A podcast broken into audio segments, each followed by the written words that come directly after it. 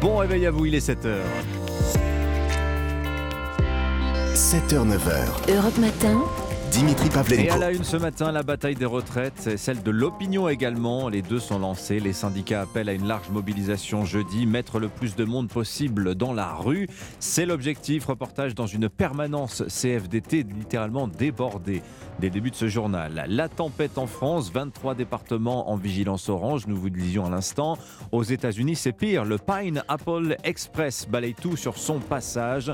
Des centaines de milliers de Californiens sont les- ont les pieds dans l'eau, état de catastrophe majeure décrété par Joe Biden. Et puis le PSG, battu hier soir à Rennes, en clôture de la 19e journée de Ligue 1, la Coupe du Monde pèse décidément très lourd sur les jambes des stars parisiennes. Europe 1. Le journal Christophe Lamar, bonjour Christophe. Bonjour Dimitri, bonjour à tous. Pour une fois, syndicats et gouvernement sont d'accord. Il y aura du monde dans la rue jeudi pour manifester contre la réforme des retraites.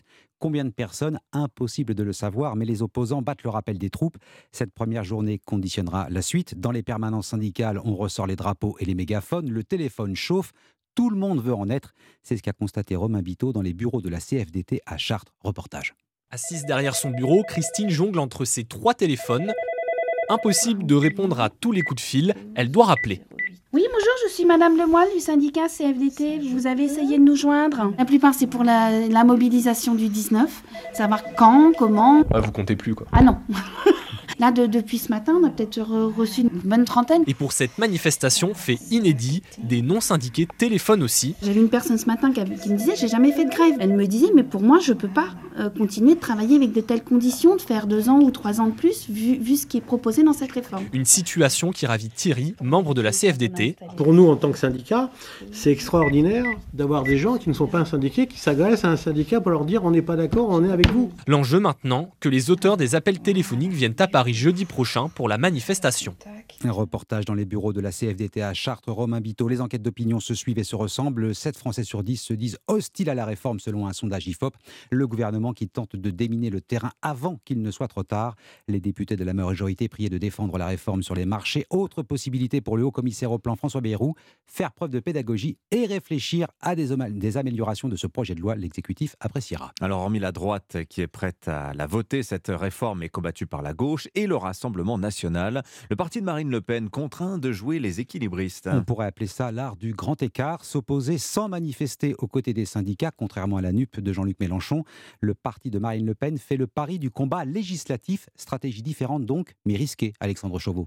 Oui, il faut dire que les grandes manifestations sociales, ce n'est pas vraiment dans la culture du Rassemblement national. Alors si de nombreux électeurs du RN devraient bien se rendre dans les cortèges, les élus du parti ne sont pas les bienvenus aux côtés des syndicats. Une hostilité réciproque, Marine Le Pen refusant de défiler aux côtés de ceux qui ont tous appelé à l'abattre au second tour de la dernière présidentielle. Le RN, premier groupe d'opposition à l'Assemblée, ne veut pas laisser pour autant le monopole de la contestation à la NUP, forcément plus visible et bruyante dans la rue. L'objectif, c'est de porter le au Parlement en s'opposant sur le fond du texte. Cela participe aussi de la recherche de respectabilité des 89 députés RN qui ne veulent pas être associés à d'éventuels débordements lors des manifestations. Mais cette stratégie sera-t-elle efficace? La question interroge en interne. Plusieurs députés réfléchissent en effet à la meilleure manière d'occuper le terrain aux côtés des Français et de ne pas rester cantonné au Palais Bourbon. D'autant que dans l'hémicycle aussi, l'opposition du RN sera concurrencée par la NUP qui a déjà prévu de déposer plusieurs milliers d'amendements. Chauveau du service politique d'Europe 1. Autre crise installée depuis plusieurs mois, celle de l'énergie, entrée en vigueur aujourd'hui de l'indemnité carburant de 100 euros. Elle s'adresse aux actifs les plus modestes, près de 10 millions de personnes concernées. La demande doit être faite sur le site des impôts. Et oui, la notice de cette euh, indemnité carburant, ce sera dans le journal de 8 heures. Tiens, à propos d'argent, épargne, retraite, livret A, facilité de paiement, frais bancaires. Euh, Philippe Brassac, le directeur général du Crédit Agricole, sera euh, tout à l'heure dans La France Bouge à 13h, l'invité d'Elisabeth Prenons maintenant la direction de la Côte d'Azur. La police est en train de tester une nouvelle méthode de lutte contre la délinquance et l'immigration clandestine. Les contrôles fréquents, opérations coup de poing sur des zones et des quartiers ciblés après une enquête minutieuse et approfondie. Depuis cet été, les forces de l'ordre ont changé de tactique. Le département, du fait de sa situation géographique, est au carrefour de tous les trafics. Exemple à Nice, où Frédéric Michel, le correspondant d'Europe 1 dans la région, a pu accompagner une équipe d'intervention. Reportage. Occuper le terrain pour déstabiliser les délinquants, une nouvelle doctrine efficace pour Bernard Gonzalez, le préfet des Alpes-Maritimes. On quadrille la ville avec des patrouilles de deux ou trois et il y a une présence qui est dissuasive. Et parallèlement, bah, des actions où là, on mobilise des moyens en masse pour saturer une zone. Cet après-midi-là, plus de 150 policiers investissent le quartier des Moulins. C'est quoi le motif du contrôle? Vous avez une pièce d'identité, monsieur On va dans les sous-sols, on va dans les halls d'immeubles, on va dans les caves. Parfois, on peut peut-être tomber sur des gens qui se seraient planqués là. Il y a un panier qui arrive. Le commissaire général Guillaume Cardi, directeur départemental adjoint de la sécurité publique des Alpes-Maritimes. On travaille sur réquisition du procureur de la République, qui nous permet de procéder à l'éco-contrôle de toute personne se trouvant sur la zone, des étrangers en situation irrégulière, de la détention de stupéfiants, ça peut être du port d'armes prohibées. Depuis l'été, ces opérations se multiplient à Nice, comme le confirme cette habitante du quartier ciblé ce jour-là. Ils sont très présents sur le quartier depuis quelques temps. Ça permet aux habitants de se sentir un petit peu plus rassurés et sécurisés. Bilan de l'opération 19 personnes interpellées, majoritairement des étrangers en situation irrégulière. Un reportage Frédéric Michel, correspondant d'Europe 1 à Nice.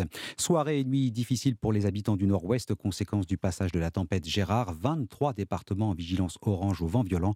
Plusieurs lignes de train fermées en Normandie jusqu'à cet après-midi. Les éléments se déchaînent également aux États-Unis, sur la côte ouest. État de catastrophe majeure déclenché sur l'État de Californie. L'État est balayé par le Pineapple Express. Au départ, une concentration de vapeur d'eau qui se forme au-dessus du Pacifique. En heurtant un relief, elle se transforme en un rideau de pluie qui couvre tout sur son passage. Succession de tempêtes qui a déjà fait 19 morts. Les dégâts sont très importants, Alexis Guilleux. Vous êtes le correspondant d'Europe 1 aux États-Unis. Oui, ce bilan devrait s'aggraver. Dans le centre et le nord de la Californie, des milliers d'arbres sont à terre, des digues ont cédé, des rivières débordent. Plusieurs milliers de personnes ont même reçu l'ordre d'évacuer dans la région de Monterrey. Hier soir, 10 000 foyers étaient toujours sans électricité. De nouvelles précipitations sont attendues. Aujourd'hui, il s'agira de la neuvième rivière atmosphérique qui touche la Californie en trois semaines. Il s'agit d'une bande étroite chargée d'humidité venue des tropiques et qui déverse d'intenses pluies quand elle touche terre. Alors les autorités locales appellent à la plus grande prudence dans les prochaines heures car si les pluies sont de moins en moins fortes, les sols sont déjà gorgés d'eau. D'importantes inondations sont à prévoir dans le sud de San Francisco. Seule bonne nouvelle pour les Californiens, avec ces précipitations, les nappes phréatiques et les réservoirs d'eau se sont bien remplis. Mais les experts préviennent il faudra beaucoup plus de pluie pour combler le manque causé par la sécheresse dans la région depuis deux décennies. Alexis Guilleux, correspondant d'Europe 1 aux États-Unis. Un panier anti-inflation pour aider les Français à faire leurs courses. Le gouvernement va demander à la grande distribution de vendre 20 articles du quotidien comme le lait ou les pâtes à prix coûtant. Ça pourrait coincer dans les grandes surfaces. Les distributeurs expliquent que leurs fournisseurs devraient déjà augmenter leur prix d'environ 15%. Et puis les lendemains de Coupe du Monde, décidément difficiles pour les stars du Paris Saint-Germain, battus à l'occasion de la 19e journée de Ligue 1 hier. Défaite 1 à 0 hier soir à Rennes, la deuxième de la saison. Suspense relancé alors que nous sommes arrivés à la mi-championnat. Au terme de cette 19e journée, Paris ne compte plus que 3 points d'avance sur son dauphin lance. Les stars parisiennes semblent décidément bien fatiguées, Cédric Chasseur. Oui, la crise couve au Paris Saint-Germain, invaincu avant la Coupe du Monde et battu deux fois en l'espace de deux semaines à Lens et ici à Rennes. Mais plus que ces deux défaites, ce que l'on retient, ce sont les prestations insipides, sans créativité ni envie depuis le retour du mondial. Et match après match, rien ne change, ou presque. Christophe Galtier, l'entraîneur du PSG. Si c'est une question de temps, ben ça urge.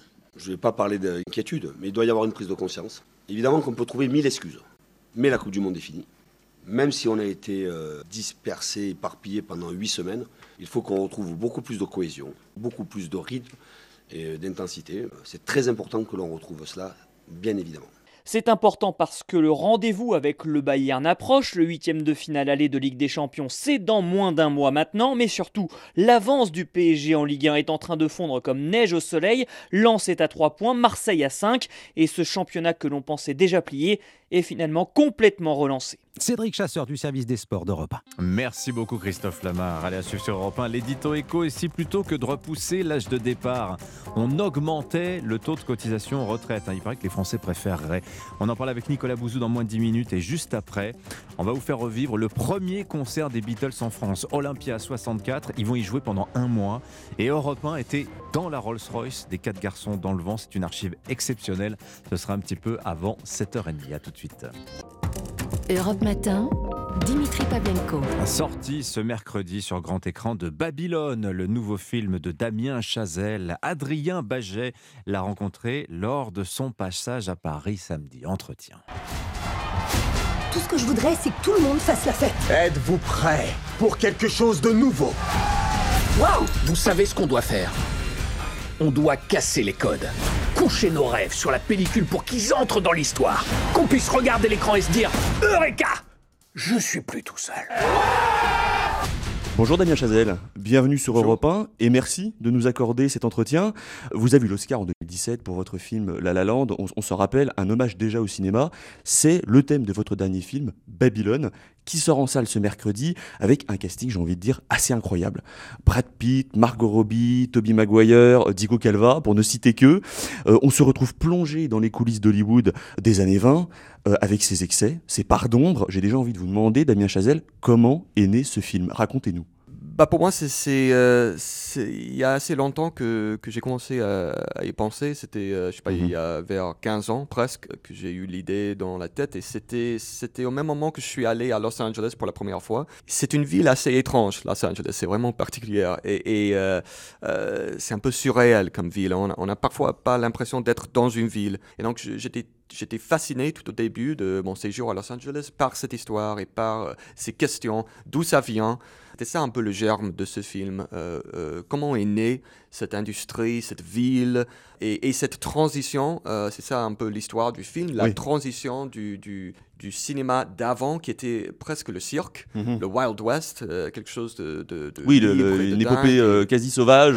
Et quasi sauvage, Du- exactement. du- cinéma, et, en et- effet. Et comment ça s'est transformé en, dans- en une, une- une vraie industrie, quelque chose de, beaucoup plus réglé, de beaucoup plus le big business? Alors, précisons à, à nos auditeurs qu'on suit le, le- le destin de trois personnages. Euh, Jack Conrad, joué par Brad Pitt, qui lui est une superstar du muet. Euh, Nelly Laroy, jouée par Margot Robbie, qui elle est la jeune première qui rêve de gloire, forcément.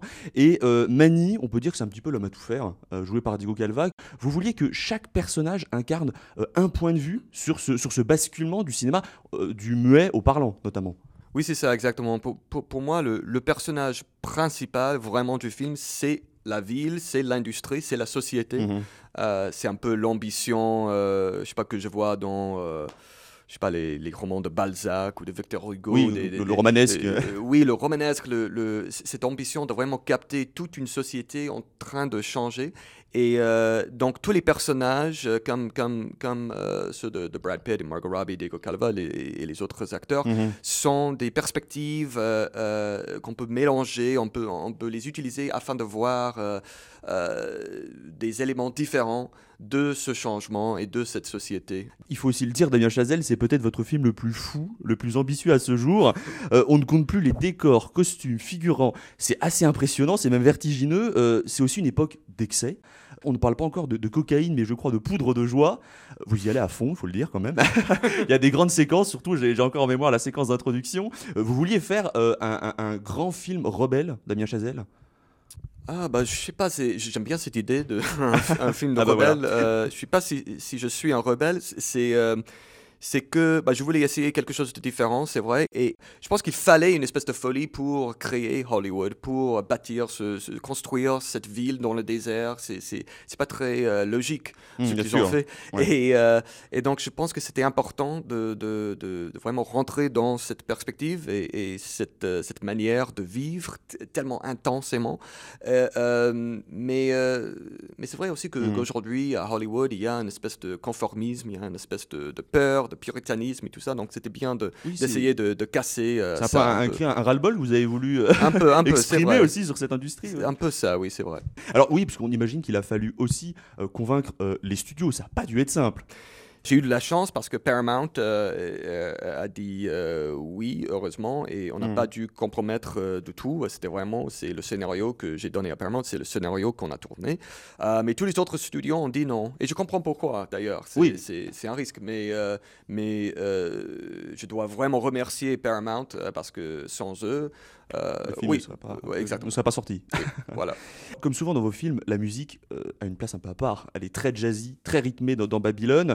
Euh, elle est signée de nouveau par votre camarade Justin Hurwitz, alors qui, il faut le dire, vient de remporter le Golden Globe de la meilleure bande originale. Euh, il faut dire aussi qu'il a fait les précédentes euh, musiques de vos films. Mhm.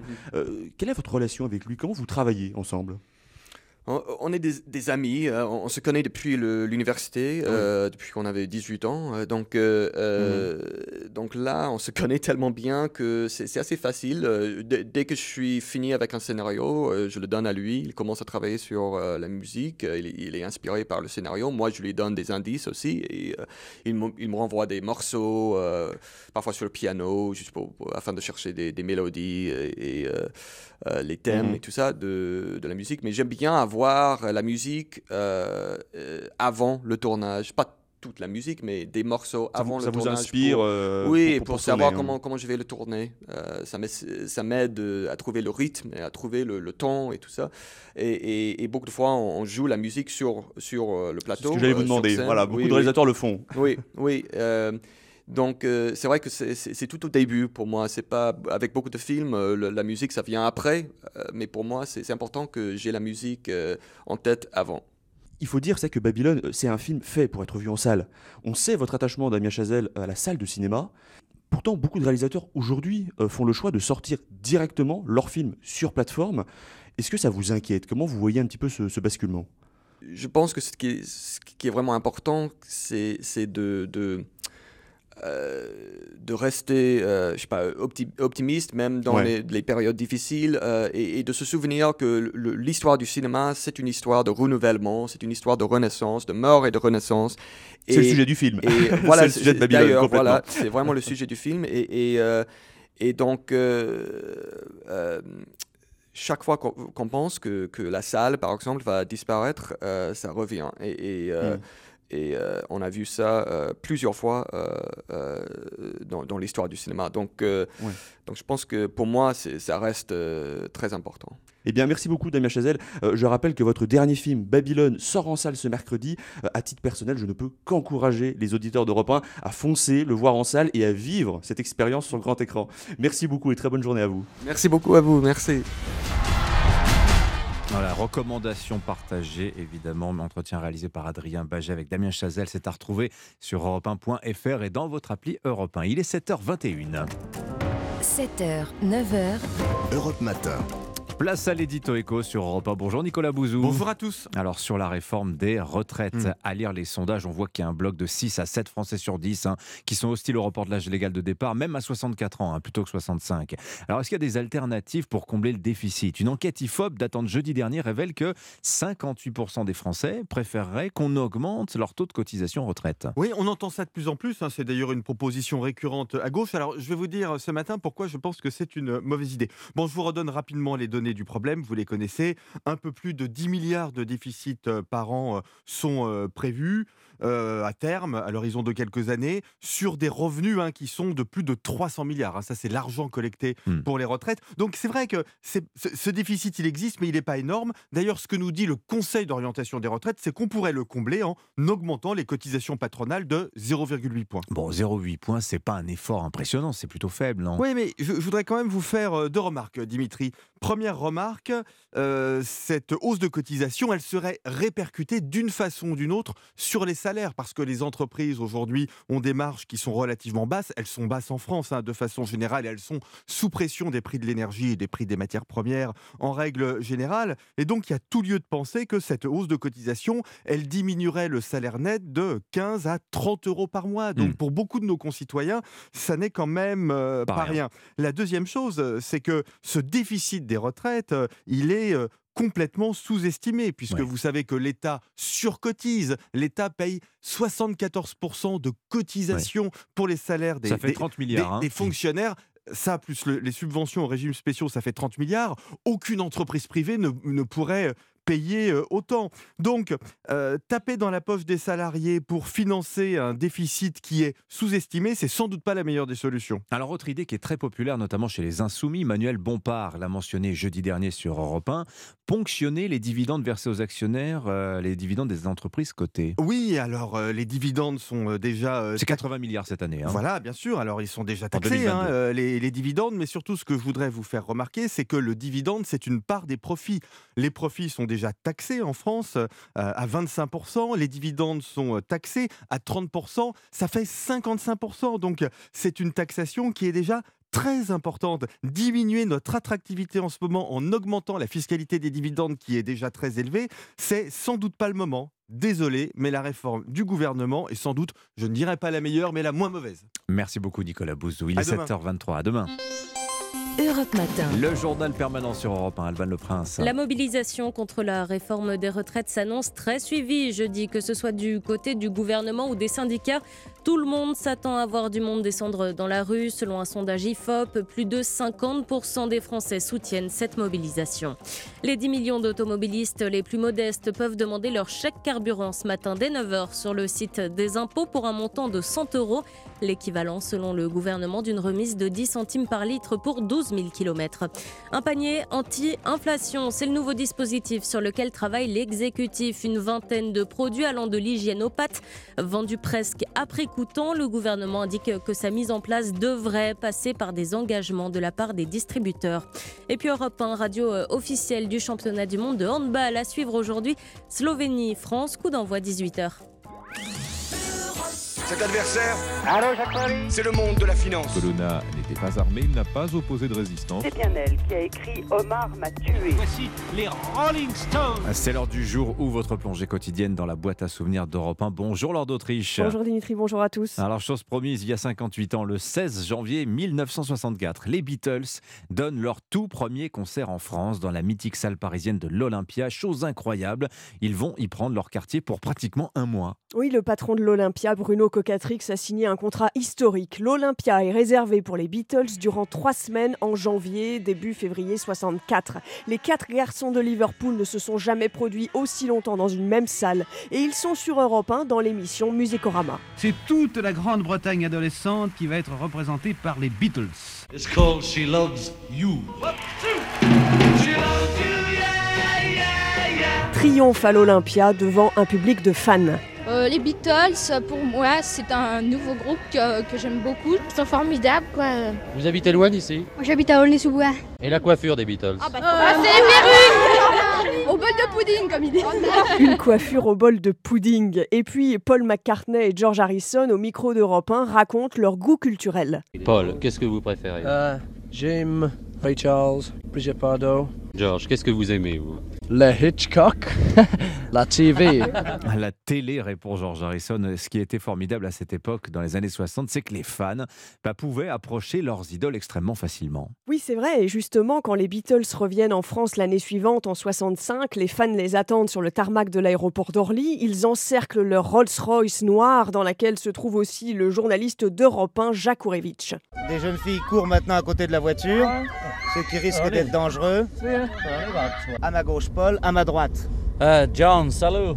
Uh, well, I've got a Rolls of my own. Et en fait, ils ont chacun leur Rolls personnel, mais il leur arrive de temps en temps de voyager à plusieurs dans la même Rolls. Et pour finir, je voulais vous faire écouter ce moment où les Beatles ont improvisé sur Europe 1 un jingle pour la mythique émission Salut les copains. Salut les copains, salut les copains, salut les copains, salut les copains, salut les copains.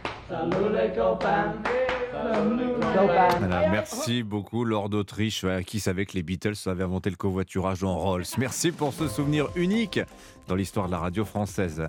Je vous rappelle qu'à 8h15, Sébastien Chenul, vice-président de l'Assemblée nationale, député RN du Nord, sera l'invité d'Europe Matin au micro de Sonia Babrouk. Il sera largement question de la réforme des retraites. On en parle également dans le journal de 7h30 qui arrive dans moins de 3 minutes. À tout de suite. Europe Matin, 7h, 9h, Dimitri Et Pavlenko. à la une, un nouveau chèque, un de plus, l'indemnité carburant que vous pouvez réclamer dès aujourd'hui. Alors quel montant, quelles conditions? On voit ça dans un instant. Comment améliorer le niveau scolaire des petits Français? Une heure d'aide aux devoirs par semaine, une heure obligatoire, c'est l'idée du gouvernement pour la rentrée prochaine. Reportage dans un collège parisien. Et puis nous partirons en Pologne. Les Bleus jouent ce soir contre la Slovénie pour mondial de handball. Rencontre cruciale pour les quarts de finale. Europe Europe 1. Le journal Romano et bonjour Roman. Bonjour à tous. Vous allez travailler en voiture chaque matin et puis vous gagnez à peine le SMIC. Eh bien, vous remplissez les deux conditions pour obtenir votre indemnité carburant. Un chèque de 100 euros à réclamer dès aujourd'hui sur le site des impôts. Cette aide ciblée remplace la ristourne pour tous à la pompe. 10 millions de personnes concernées, comme les Lillois rencontrés par notre correspondant Lionel Gougelot.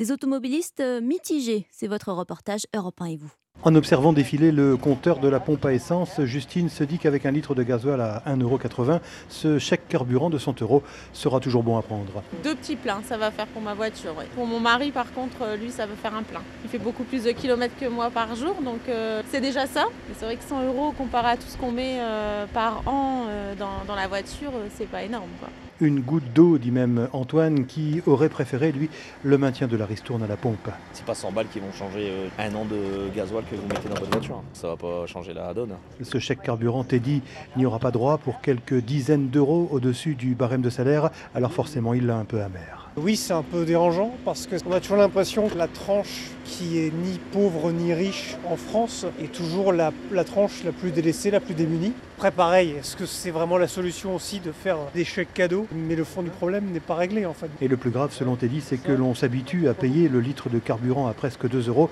et qu'on va finir par trouver ça normal. Un reportage Europe 1 et vous signé Lionel Gougelot, correspondant dans les Hauts-de-France. Alors comment demander votre indemnité carburant? Y a-t-il des justificatifs à fournir? Toutes les réponses dans le journal de 8 heures, ce sera le tuto de la rédaction d'Europe 1. Un coup de pouce face à la hausse des prix également. Oui, cela ne vous a pas échappé si vous êtes allé faire le plein ce week-end et vous n'étiez pas seul. Beaucoup d'automobilistes anticipent une nouvelle pénurie de carburant, des blocages de raffineries et de dépôts de pétrole. C'est ce que promet la CGT pour jeudi, jour 1 de la mobilisation contre la réforme des retraites. Oui, grève à l'appel de tous les syndicats et dans cette bataille, comment les partis politiques se positionnent-ils? L'union fait la force, c'est le message affiché par la gauche. Pas si simple en coulisses toutefois. Alexis de la Fontaine. Oui, dès demain soir, l'ensemble de la Se retrouvera à Paris lors d'un meeting de commun contre la réforme des retraites. Chacun leur tour, les leaders des partis de gauche prendront la parole pour mobiliser les troupes, mais surtout faire oublier les divisions internes. Pour le député socialiste Philippe Brun, la gauche doit se montrer unie face à cette réforme des retraites. Nous devons faire front commun, nous devons montrer euh, à tous les gens euh, qui nous font confiance qu'il y a euh, dans ce pays des femmes et des hommes engagés qui se battront jusqu'au bout à l'Assemblée nationale contre cette réforme injuste. Les Français finalement ne peuvent compter que sur nous. Pour éviter les polémiques, les deux vilains petits canards de la gauche, Jean-Luc Mélenchon et Adrien Quatennens, ne sont pas conviés. Ils ne participeront pas non plus à la manifestation des syndicats ce jeudi, même si l'ensemble de la gauche sera elle bien présente, avec l'idée de mener une double bataille à l'Assemblée nationale et dans la rue. Alexis Lafontaine. Une histoire hallucinante qu'on va vous raconter à présent sur Europe 1 à fait divers, jugé à partir de ce lundi par la cour d'assises pour mineurs de Draguignan dans le Var. Oui, un adolescent de 15 ans a commandité l'assassinat de son propre père pour une affaire d'héritage. Oui, vous avez bien entendu, le lycéen avait demandé à l'un de ses amis de s'en charger. C'est lui qui fait face au juge aujourd'hui. Le récit à peine croyable de Johan Treitz. Si vous le tuez, vous avez 2000 euros. Voilà ce qu'on pouvait lire sur un contrat rédigé sur une simple feuille volante. Il y a presque trois ans, un adolescent de 15 ans sollicitait ses camarades de classe pour assassiner son père, un homme d'une cinquantaine d'années à la tête d'un riche patrimoine immobilier. À l'époque, une seule personne finit par céder à cette offre, un ami de deux ans, son aîné. Le 24 avril 2020, le fils lui fournit une arme avec laquelle il abat d'une balle en pleine tête le père dans son garage. Le but était en fait de récupérer l'héritage estimé à 1 demi-million d'euros. Qualifié d'enfant roi, de menteur ou encore de manipulateur par son entourage, l'adolescent commanditaire est vite confondu et condamné en avril 2022 à 15 ans de réclusion. Ce lundi, c'est au tour de son ami de l'époque et exécutant présumé d'être jugé. Le jeune homme de 17 ans souffrant d'une fragilité psychologique concédée lors d'un interrogatoire. Je pense qu'il est fou et que je suis le seul débile à avoir accepté. D'ailleurs, il ne touchera jamais d'argent en retour de son acte et risque aujourd'hui jusqu'à 30 ans de prison. Il a passé sa première nuit en prison. L'agresseur de la gare du Nord à Paris a été placé en détention provisoire hier soir, mis en examen aussi pour tentative d'assassinat. Il avait blessé sept personnes avec un crochet métallique. On ignore encore ses motivations ainsi que son identité exacte. 7h36 sur Europe 1. Si vous habitez au nord de la Loire, vous avez sûrement fait la connaissance de Gérard, c'est le nom de la tempête, hein, qui balaye la France ce matin avec des rafales de 100 km/h à Blois, 140 à Cherbourg. Forte pluie aussi sur tout le pays. Tiens d'ailleurs Dimitri, au tableau, pleuvoir au subjonctif plus que parfait, comme ça au hasard, lundi matin, ça donne quoi Mais qu'il pleuve à soi, évidemment. Qu'il pleuve à soi, non. Raté, Dimitri. Là, comme ça, de tête, je crois que c'est qu'il eût plu qui lui plu. Bon, j'ai le post-it sur le bureau, hein, j'avoue. Bon, vous avez en tout cas un petit peu besoin de travailler votre euh, conjugaison, je le sens. C'est d'ailleurs le point faible de beaucoup d'élèves.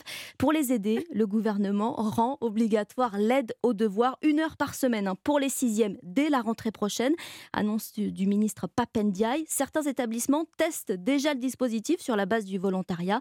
Démonstration au collège Jules Verne à Paris avec Louis Salé. La sonnerie retentit tandis que le collège se vide. Six collégiens restent dans la classe une heure de plus. L'objectif, attaquer tout de suite leurs devoirs sous l'œil attentif de Laila Gatoui, professeure de lettres. Alors, tu commences par ça, après tu auras du français. Elle aide Naël en quatrième qui révise un cours sur les adjectifs. Si on dit un animal qui vit la nuit, ça vient de ça commence par noct. Nocturne. Ah. C'est un habitué de la séance. Je fais deux fois devoir fait par semaine. C'est moi qui l'a décidé, c'est pas mes parents. Et ça m'a vraiment aidé à m'améliorer. Ce trimestre, je eu les encouragements, alors qu'avant, je les avais pas. Ruby constate aussi des progrès. Je pourrais très bien faire mes devoirs à la maison. C'est juste que à la maison, j'aime bien faire autre chose. Je les fais pas forcément bien. Je fais ça vite. Une expérience positive côté prof, même si l'idée de la rendre obligatoire en sixième interroge. Ce qu'on valorise, ça va être le volontariat. Maintenant, si c'est obligatoire, c'est plus du tout la même démarche. Ça peut avoir un effet pervers, oui. La question des moyens humains pour encadrer tous les sixièmes à la rentrée n'a pas encore été tranchée. Des professeurs des écoles pourraient venir renforcer les effectifs. Le reportage de Louis Salé. Allez, les sports, ne jamais sous-estimer l'adversaire. Un principe que les Bleus devront appliquer ce soir face à la Slovénie, équipe surprise du championnat du monde de handball européen, je vous le rappelle, est la radio partenaire de ce mondial. Et on suit ça avec vous, Axel May, envoyé spécial en Pologne, pays qui accueille la compétition.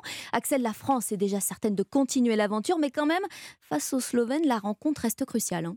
Oui, même si les Bleus sont déjà qualifiés, ce match ne comptera pas pour du beurre. Sur un plan comptable d'abord, une nouvelle victoire et les Français rejoindraient le tour principal avec le maximum de points, ce qui les placerait déjà en position de force en vue des quarts de finale. Sur le plan de la confiance, ensuite, après avoir déjoué le piège polonais dans une salle hostile, puis après avoir dominé les modestes Saoudiens, les Bleus affrontent des Slovènes dont plusieurs éléments évoluent dans de grands clubs européens. Le gardien Vincent Gérard. Ça va pas être facile. euh, C'est une équipe avec euh, des très bons manieurs de ballon. euh, pas de de balle. euh, Ils vont au bout des actions. Ils enchaînent, ils enchaînent. Ils n'ont pas forcément des gros gabarits, mais ils ont des très bons joueurs de, handball. Donc euh, ça va être un, un gros match de handball. Plus anecdotique, mais à retenir quand même, le Français Quentin Mahé pourrait, face à la Slovénie, atteindre la barre symbolique des 500 buts inscrits en équipe de France. Axel May du service des sports d'Europe 1, radio officielle du championnat du monde de handball. À Ouais. 18h, De France-Slovénie. hand quoi? Oh là là Handball, handball. Merci, merci. Oh là là, en plus j'étais sûre qu'il allait faire cette faute. Pardon, handball. France-Slovénie ce soir, 18h. C'est pas mon sport de prédilection. J'avais, je m'en doutais. On en parlera évidemment dans Europe 1 Sport. Autour de Lionel Rousseau à partir de 20h. Merci beaucoup Roman Oquet. À tout à l'heure. On vous retrouve à 9h. Dans un instant, nous partons au Brésil avec Vincent Hervouet. Il aime beaucoup le Brésil, décidément, ce cher Vincent. Et votre page culture quotidienne, évidemment, il est 7h39. Europe Matin, Dimitri Pavlenko. Dans un instant, le livre du jour. Nicolas Caro, bonjour. Bonjour Dimitri, je vais vous parler de François Mitterrand. Ah, de sa correspondance avec un écrivain. Voilà, c'est- pas, c'est pas du tout sérieux. Le livre n'est pas de François Mitterrand, je le précise, mais il en est question. Héloïse Goua pour euh, votre série coup de cœur de la semaine. Bonjour Héloïse. Bonjour Dimitri, aujourd'hui moi je vous parle d'une série d'espionnage palpitante, c'est britannique, les Anglais sont très forts en série, ça s'appelle A Spy Among Friends, un espion parmi des amis. Ouh, alors est-ce Vincent Hervouet, l'espion du jour? Non, Ouais, bien les sûr que non. mauvais en espionnage aussi. Oui. Du moins en faire savoir. Avec vous, Vincent, l'édito international, vous nous emmenez donc au Brésil une semaine après les émeutes de Brasilia. Un ancien ministre de Jair Bolsonaro euh, s'est fait arrêter. Jair Bolsonaro lui-même est suspecté. Lula tient sa revanche. Oui, l'ancien ministre de la Justice venait juste de se recaser comme secrétaire à la sécurité de Brasilia. Il paye pour l'inertie de la police dans la capitale, mais aussi pour une connivence avec les manifestants qu'il nie absolument. Avant qu'il rentre de ses vacances aux États-Unis, les enquêteurs avaient perquisitionné son bureau et ils ont déniché un projet de décret pour invalider la présidentielle. C'est resté l'état de projet, mais pour le pouvoir, c'est la preuve qu'il y a eu complot, que le saccage du Parlement est une action concertée. La démonstration est fragile, mais l'ancien ministre dort derrière les barreaux, tout comme 1100 manifestants arrêtés à la porte de la caserne où il tenait un sit-in permanent en suppliant les militaires de faire un putsch. Alors le parquet brésilien veut savoir qui finançait le camp, les bus, qui sont les instigateurs hein, de la manifestation qui a dégénéré. Il faut des coupables. Il risque jusqu'à 30 ans de prison pour terrorisme. Jair Bolsonaro lui-même va devoir rendre des comptes. Le parquet lui reproche d'avoir douté de la régularité du scrutin dans une vidéo. Elle n'a pas été mise en ligne avant l'émeute, mais deux jours après, et aussitôt effacée. Il n'empêche, c'est considéré comme un lien de preuve. Ça justifie en tout cas une enquête globale sur tout ce qu'a fait l'ancien président avant et après l'assaut. Il est suspect désormais d'incitation publique à l'exécution d'un crime. Mais Rien il est, moins. il est, euh, c'est gravissime. Il est aux États-Unis, pourtant il est hospitalisé à Miami en ce moment. hein. Oui, les suites du coup de couteau reçu pendant sa campagne de 2018, sauf qu'on ne voit plus un martyr cloué à son lit, mais plutôt un type en exil qui se cache derrière les médecins. Ça doit plaire à Lula, qui a lui-même été traqué par la justice. Il y a huit jours, Lula était un président mal élu après une campagne médiocre avec une majorité de et de broc, aucun programme, une opposition puissante. L'émeute aurait dû l'ébranler. Eh bien, c'est le contraire. Quelques heures après, quand il descend la rampe du palais présidentiel, flanqué des présidents du Parlement, du Sénat, du Tribunal suprême et de la plupart des gouverneurs, le vieux cheval de retour soudain caracole. C'est l'union sacrée sous les encouragements du monde entier. Le Brésil était divisé. Le voilà sidéré. Alors l'opinion publique soutient Lula, le monde économique aussi, l'armée maintenant, elle, elle reste l'arme au pied. Lula est un grand metteur en scène. Il a réapparu mercredi pour l'intronisation de deux ministres. Une ministre indigène avec sa coiffe de plumes blanches, la première dans l'histoire du Brésil.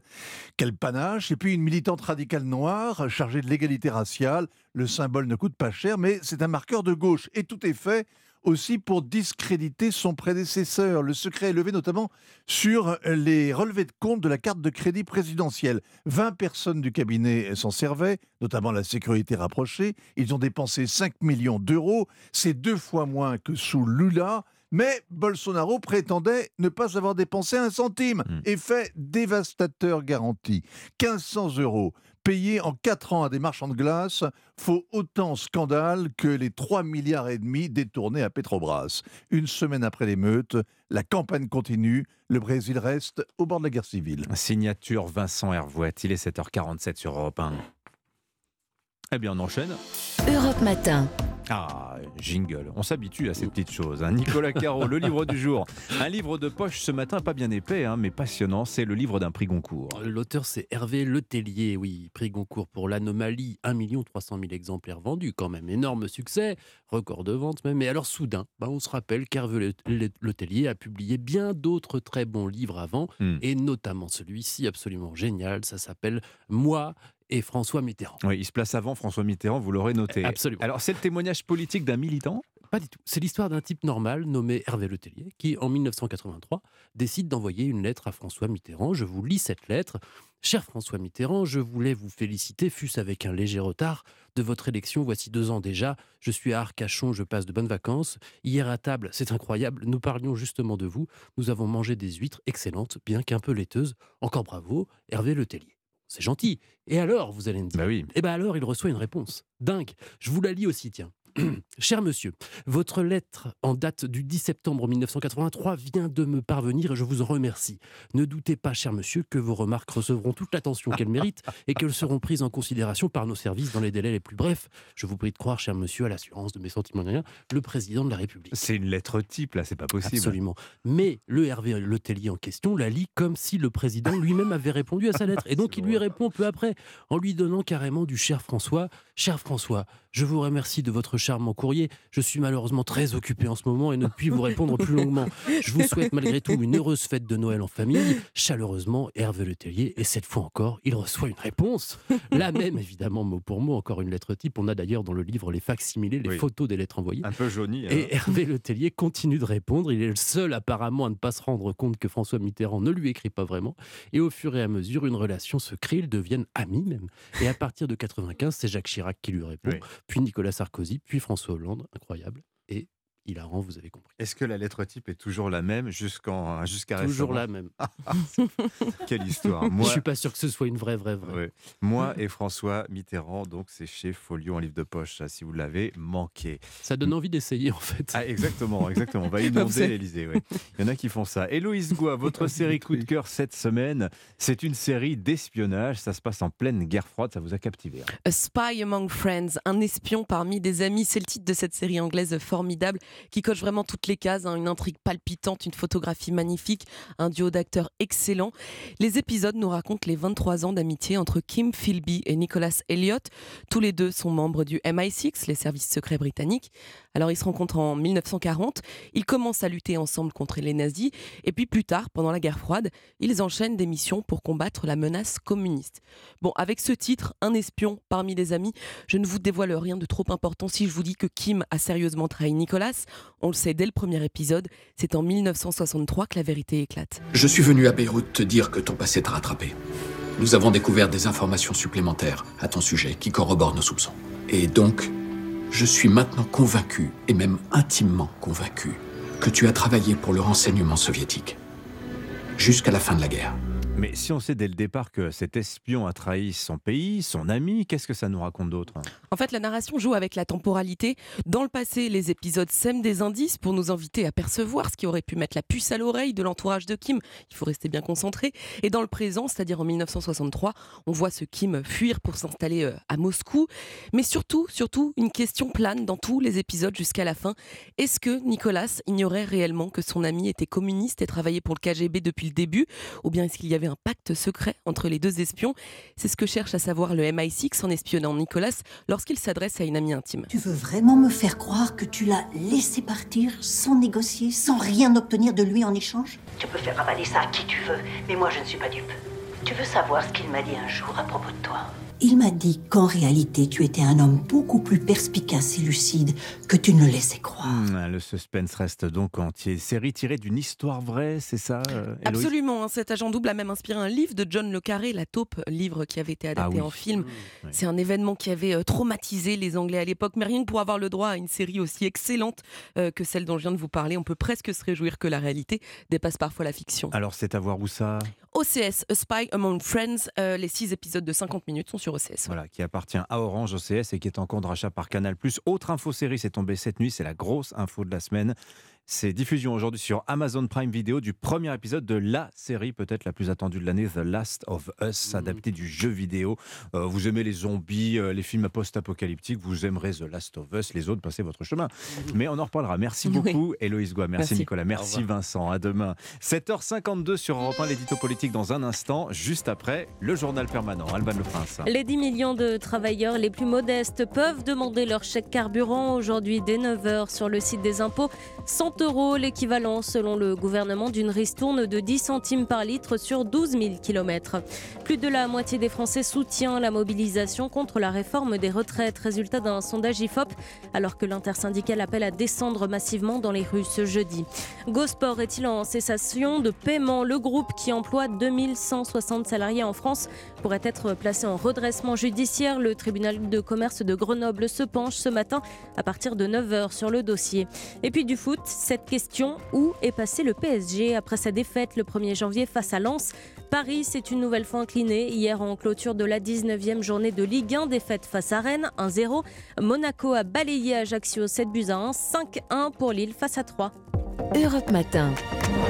7h, 9h, Dimitri L'édito Pavlenko. politique sur Europe 1. Bonjour Vincent Trémollet de Villers. Bonjour Dimitri. Du Figaro. Depuis l'affaire Quatennens, Jean-Luc Mélenchon est dans la tourmente. Entre faible score d'audience à la télé, grogne interne, décidément ça tangue autour de lui. Est-ce que vous croyez que c'est le début de la fin de Jean-Luc Mélenchon? Disons que c'est la fin du temps béni des insoumis. Ce temps béni, c'était celui de l'élection présidentielle. Euh, Jean-Luc Mélenchon avait dépassé les 21% et réuni près de 8 millions de voix, hein, c'est-à-dire le meilleur score de son histoire. Dans cette période, il était le centre des élections législatives avec l'invention de la NUPES et l'ingénieux Élisez-moi à Matignon. Tout à l'époque était repeint en rouge et vert. Emmanuel Macron parlait de planification écologique et faisait du port du voile islamique un symbole de liberté. La gauche culturelle avait les yeux de Chavez pour cette aventure électorale. Et puis patatras, la gifle d'Adrien Quatennens a tout cassé. Jean-Luc Mélenchon, le prédicateur suprême, le pape du politiquement correct, en est devenu la victime.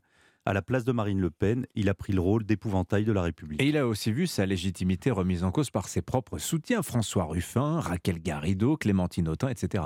Oui, il a répondu à ce début de fronde par la bonne vieille méthode Trotsky, c'est-à-dire le verrouillage de la structure par quelques fidèles et la purge de tous les suspects. Il nous l'avait dit, la République c'est moi, il ajoute désormais la France insoumise c'est moi, et même la gauche c'est moi. Mais attention, ce n'est pas la première fois qu'il enchaîne les échecs et les bourdes. En 2018, il avait promis le grand soir dans la rue, hein, et la déferlante était une vaguelette. Il y a eu évidemment cette même année cette colère inquiétante devant les juges et la police que toute la France a vue. On disait alors qu'il était en bout de course, en fin de piste. Bah, quatre ans plus tard, Jean-Luc Mélenchon a fait plus de 20% quand Anne Hidalgo faisait moins de 2%. Donc il me paraît prématuré de proposer une pré-retraite au chef des Insoumis. Important, l'affaire Katnins euh, lui met à dos les féministes et une grande partie de la jeunesse. Là. Sacrée différence. hein. Et ça, ça peut en effet lui coûter très cher. Le mélenchonisme, c'est un alliage électoral hétéroclite, une application radicale de la fameuse note Terra Nova qui en 2011 recommandait au PS de se concentrer sur les minorités. Aujourd'hui, Mélenchon a perdu les néo-féministes et une partie de la jeunesse. Ce n'est pas rien. Mais ce n'est pas tout non plus. Dans le patchwork insoumis, les jeunes urbains ont leur part, mais on y trouve aussi beaucoup d'autres choses. Une gauche anciennement socialiste très hostile à Macron, une part importante de l'électorat ultramarin, une pincée de catégories populaires, et puis les quartiers avec une forte population issue de l'immigration. L'IFOP a montré que 69% des personnes de confession musulmane avaient voté pour Jean-Luc Mélenchon à l'élection présidentielle.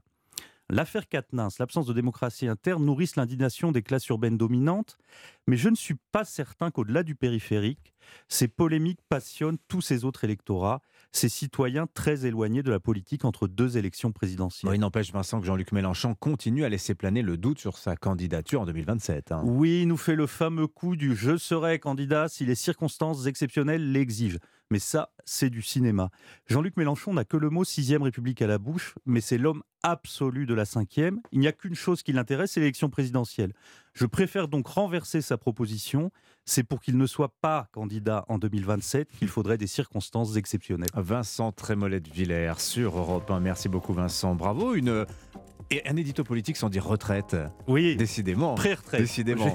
Mais les retraites. pré-retraite. Voilà, on va les retrouver à la une du Figaro ce matin. Les syndicats tentent de retrouver leur influence. Merci beaucoup Vincent. Nous sommes le lundi 16 janvier.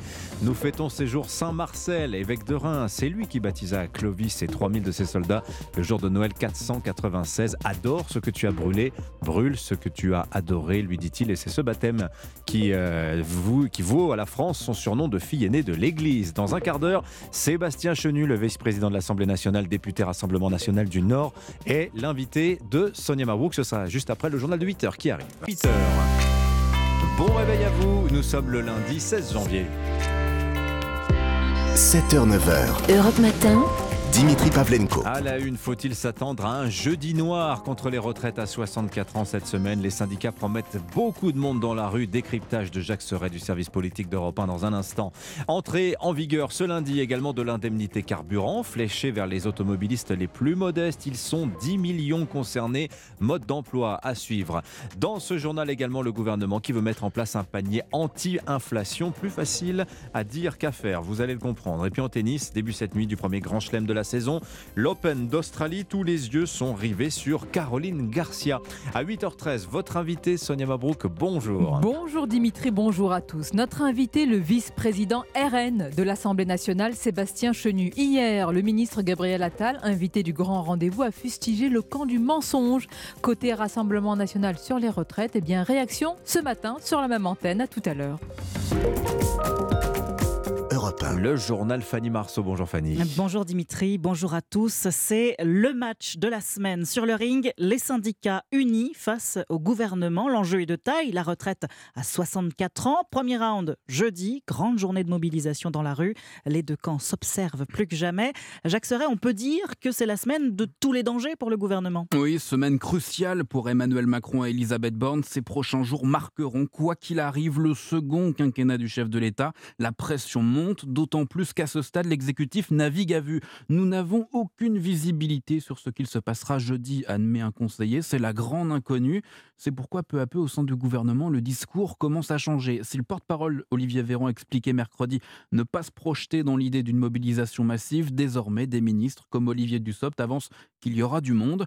Les derniers sondages, comme celui de l'IFOP pour le JDD, ne vont pas pour les rassurer. 68% des Français se disent opposés à cette réforme. Le secrétaire national du Parti communiste, Fabien Roussel, a fixé la barre à 1 million de manifestants jeudi dans la rue. Emmanuel Macron, lui, sera à Barcelone ce même jour pour un sommet franco-espagnol, une manière de laisser du champ à sa première ministre, de prendre de la distance et d'instiller l'idée que cette réforme se fera, quoi qu'il en coûte. Le président, de toute façon, est au pied du mur. Il joue sa crédibilité et sa capacité à gouverner pour les quatre prochaines années. Jacques Serret du service politique d'Europe 1. les syndicats jouent gros également dans cette euh, mobilisation. On en reparlera dans le club de la presse européen tout à l'heure à 8h40. Pour prendre le pouls de la population et tenter de convaincre les Français, les députés Renaissance, eux, n'ont pas hésité à, mouiller le maillot et la cravate hein, ce week-end. Exemple dans le Rhône, le correspondant d'Europe 1, Laurent Humbert, a suivi une opération tractage sur un marché de la banlieue lyonnaise. Reportage. Jour de marché à Sainte-Foy-les-Lyons. Cyril Isaac Sibyl, député de la circonscription, vient défendre la réforme des retraites.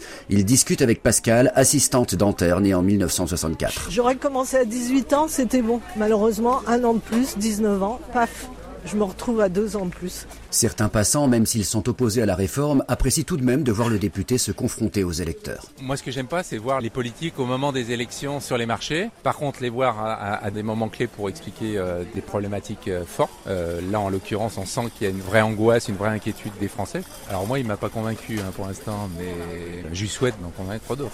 Le député Cyril Isaac Sibyl fait le point après son passage sur le marché. Je verrai Olivier Dussopt, Elisabeth Borne, donc on fait passer des messages. On va voir lors de l'examen ce qui peut se faire. Ce que je retiens, c'est qu'ils sont mécontents, mais ils ne nous engueulent pas. Ça fait une surprise. Le député du Rhône est prêt à revenir la semaine prochaine pour défendre la réforme. Sainte-Foy-les-Lyons, Laurent Imbert, Europe 1. Laurent Humbert. Un chèque de 100 euros pour faire le plein. L'indemnité carburant entre en vigueur ce matin. Promesse du gouvernement pour pallier la fin de la ristourne à la pompe. Cette aide s'adresse aux 10 millions de travailleurs les plus modestes qui utilisent leur voiture pour aller au boulot. Mais alors, comment fonctionne-t-elle exactement? Qui peut en bénéficier réellement? C'est le tuto de la rédaction d'Europe 1. Il est signé Laura Laplot. Eh bien, si vous êtes une personne seule et que vous gagnez moins de 1314 euros net par mois, vous pouvez en bénéficier. Si vous êtes un couple avec deux enfants et que vous touchez au maximum 3941 euros net par mois, vous pouvez aussi en profiter et vous pouvez même toucher deux fois ce chèque de 100 euros puisqu'il est individuel. Alors, tous les véhicules sont concernés, sauf les quads, les engins agricoles, les poids lourds. Et pour toucher ce chèque, vous devez vous rendre sur le site impôt.gouv.fr. Vous entrez votre numéro fiscal, votre plaque d'immatriculation. Il faudra aussi signer attestation sur l'honneur prouvant que vous allez au travail avec votre véhicule. C'est une aide qui est versée en une seule fois et attention, vous avez jusqu'au 27 février minuit. Après, il sera trop tard. Et vous êtes prévenu, Laura Laplot. Le tuto de la rédaction d'Europe 1, la notice de l'info tous les matins dans votre journal de 8 heures. Autre coup de pouce envisagé par le gouvernement, le panier anti-inflation. Olivia Grégoire, la ministre chargée du commerce, entend demander aux distributeurs de casser les prix sur une vingtaine d'articles du quotidien. Une requête qui intervient alors que est examinée aujourd'hui à l'Assemblée la proposition de loi visant à réduire le pouvoir de la grande distribution dans les négos euh, avec les fournisseurs dénoncé par les distributeurs euh, qui estiment qu'il alimentera durablement l'inflation. L'inflation, la hausse du coût de la vie, c'est aussi la crise qui aura le plus d'impact dans le monde selon le rapport inaugural du Forum de Davos. Le forum qui s'ouvre aujourd'hui en Suisse et qui a invité l'ONG Oxfam, l'ONG qui veut, je cite, abolir les milliardaires. Dans son rapport, l'association estime que les inégalités économiques ont atteint des niveaux extrêmes et dangereux. Elle s'appuie sur un chiffre, sur 100 dollars de richesse, plus de 54 dollars vont aux 1% les plus aisés. 8h06 sur Europe 1, de plus en plus de migrants arrivent en Europe selon les chiffres de l'agence Frontex. Au moins 330 000 passages illégaux dans l'Union européenne, c'est 64% de plus qu'en 2021, essentiellement via la route des Balkans. Dans la Manche, plus de 71 000 franchissements irréguliers ont été recensés vers l'Angleterre, principalement depuis la France. Le Royaume-Uni qui par ailleurs continue de soutenir l'Ukraine. Londres va envoyer 14 chars lourds Challenger dans les prochaines semaines. C'est une première depuis le début du conflit. Mais c'est loin d'être suffisant. Kiev estime avoir besoin de 300 chars. L'OTAN, qui se réunit vendredi, assure que d'autres armements lourds seront envoyés dans un futur proche. Et cette livraison britannique pourrait décider l'Allemagne et la Pologne à fournir des Léopard 2. Nicolas Tonev, vous êtes le spécialiste de la Russie d'Europe 1. Pourquoi ces armes, bien qu'en petit nombre, soulèvent un espoir de victoire en Ukraine? Eh bien parce que dans la bataille des titans, sur un front, le Challenger est un monstre comparé au principal char russe, le T-72. Il a été conçu en pleine guerre froide pour surclasser la série des T russes, 62 tonnes contre 42, Malgré cette masse, il est aussi rapide que l'adversaire, il tire plus loin, il peut détruire un T-72 à 2 km de distance tout en résistant lui-même grâce à la qualité de ses blindages à un impact direct du russe. Cela procure au Challenger et à son équipage une chance de survie décisive sur un front avec 14 engins et le soutien des AMX-10 français et des dizaines de transports de troupes blindées promis récemment par les États-Unis et l'Allemagne, l'armée ukrainienne pourrait monter des opérations offensives sur des points précis du front long de plus de 800 km.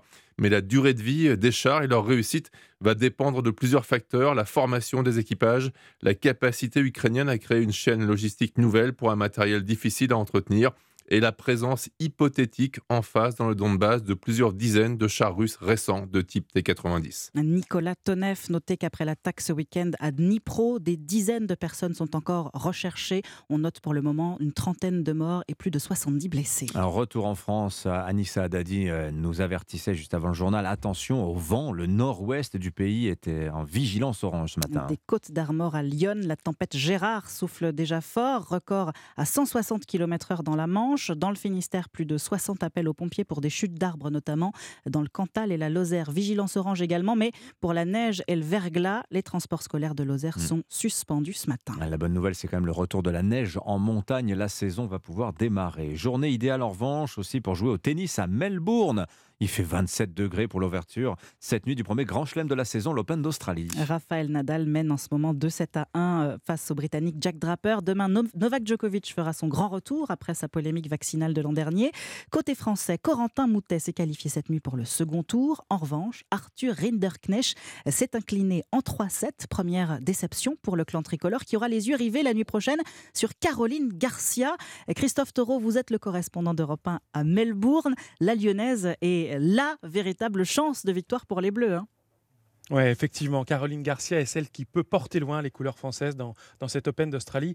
Mais la Lyonnaise a réussi en, 2022 à complètement relancer sa carrière, à un rebond qui a eu pour cadre la deuxième partie de la saison. Elle a remporté quatre titres, dont le prestigieux Masters de fin d'année, après s'être aussi hissée en demi-finale de l'US Open. Conséquence, Caroline Garcia a retrouvé la quatrième place mondiale, un classement qu'elle avait euh, déjà atteint en septembre 2018, avant ensuite de, commencer à, à broyer du noir victime notamment de, troubles alimentaires.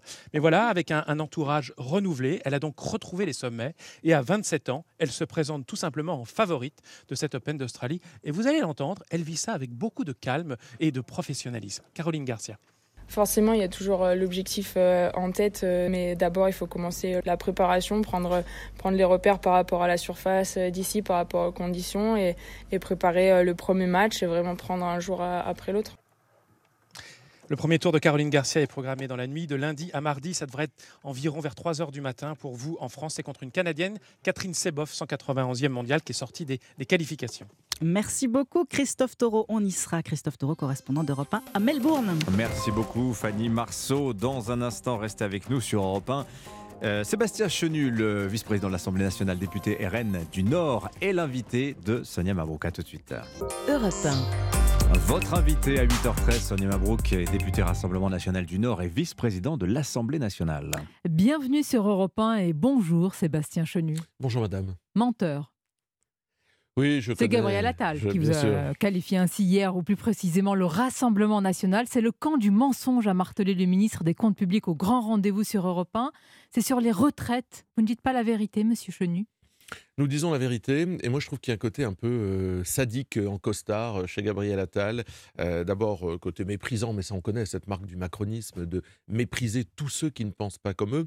Je trouve qu'il y a 68% des Français qui, sur ce sujet, ne pensent pas comme eux. Mais il y a un petit côté sadique en costard de dire qu'est-ce qu'on peut faire de pire encore aux Français? Qui voient aujourd'hui leur euh, euh, pouvoir d'achat euh, impacté, qui voient l'inflation toucher leur portefeuille, qui sont contre la retraite, le report de l'âge légal de la retraite, eh bien, on va quand même le faire. Et ce côté, voilà, sadique, dans le pire moment que vivent les Français, ils sont angoissés ah par Il n'y a pas un système de retraite qui est structurellement déficitaire, 500 milliards de dettes sur les 25 ans qui viennent si on ne fait rien, comme le dit le gouvernement, c'est du, du pipeau pour vous? Alors vous savez, je crois que sur cette bataille des chiffres, le gouvernement peut plier les Gaules. D'abord, personne n'est d'accord. les prévisions du Conseil d'orientation des retraites, en réalité, sont assez claires. Elles, elles, disent que le système est pérenne, qu'il peut tenir. Jusqu'à un certain temps. Pour vous, il n'y a pas de problème. Non, mais, attendez, il y, a, y a le financement des retraites qui existe, un sujet. C'est 10 milliards d'euros à trouver par an. et ça, il y a des pistes pour trouver ces 10 milliards d'euros par an. des grands leaders syndicaux, je pense par exemple à Laurent Berger, le disent eux-mêmes. Laurent Berger n'est pas allié du Rassemblement national. Oui, mais il est contre la réforme des retraites. D'accord, mais enfin, il était de ceux qui avaient le plus participé à l'idée de dire qu'il faut une réforme des retraites. Mais Sébastien Chenu, donc, notre pas des système par répartition n'est pas en danger, vous pouvez l'affirmer ce matin. Notre système n'est pas en danger, notre système a un déficit structurel de 10 milliards d'euros par an. C'est une paille il pour faut, vous? Pas du tout, il faut, le, il faut trouver les sources pour le combler, nous avons fait des propositions, mais le problème c'est que dans cette réforme des retraites aujourd'hui, ce sont euh, les mêmes qui sont mis à contribution, c'est-à-dire que l'effort repose sur les travailleurs euh, qui ont commencé euh, à travailler tôt, à travailler péniblement. Vous savez, hier, j'étais, je le dis parce que c'est la vie réelle et j'ai envie de dire à Gabriel Attal, quand je l'entends pérorer sur les plateaux, de revenir un peu dans la vie réelle. Hier, moi, j'étais dans une commune de ma circonscription populaire à Aveluy et un métallurgiste me dit J'ai 54 ans, je vais encore travailler devant des fours pendant 11 ans, 10 ou 11 ans, si j'écoute ce gouvernement, mais est-ce que ces gens euh, voient la réalité en face? Bah, Apparemment, elle a évolué leur réforme sur la pénibilité, sur les carrières longues. Le gouvernement dit que attendez, que ça peut évoluer sur le travail des seniors. Vous ne tenez pas compte de tout cela Tout ça est très flou sur le travail des seniors. Cette histoire d'index, il est absolument pas contraignant. Euh, sur la pénibilité. Gabriel Attal nous disait que ça peut encore évoluer. Vous n'attendez pas cela Pour vous, il n'y a plus rien qui puisse euh, vous. mais on les connaît. on sait qu'à la fin, pourquoi je dis on les connaît? Parce qu'en fait, ils ont à l'esprit la nécessité de faire une réforme comptable parce qu'ils ont besoin, sur le dos des Français qui travaillent depuis euh, très longtemps, de dégager du cash. Ils ont tellement endetté le pays, ils ont tellement abîmé le pays qu'aujourd'hui, ils ont besoin de dégager du cash. Donc c'est une réforme euh, comptable et que les économies qui sont générées, elles vont tout simplement servir, générées sur le dos des Français, à rembourser le déficit qu'ils ont créé. Vous avez fait des propositions. Vous voulez amener donc l'âge de départ légal à 60 ans. Ça coûterait plus de 80 milliards d'euros. Vous les avez, vous, sous la main, les 80 Et même c'est 85 milliards d'euros précisément. Moi, je, conteste euh, ce chiffre de toute façon. Je vous, je vous Mais ne serait-ce que 50 milliards où vous les trouvez. Non, mais d'accord. Mais c'est un changement total de paradigme. D'accord, mais où vous augmentez les cotisations ou vous hmm. baissez les pensions des retraités? Pas seulement. La réforme des retraites, c'est pas simplement de la comptabilité. C'est une vision de la société. Est-ce que lorsqu'on a commencé à travailler euh,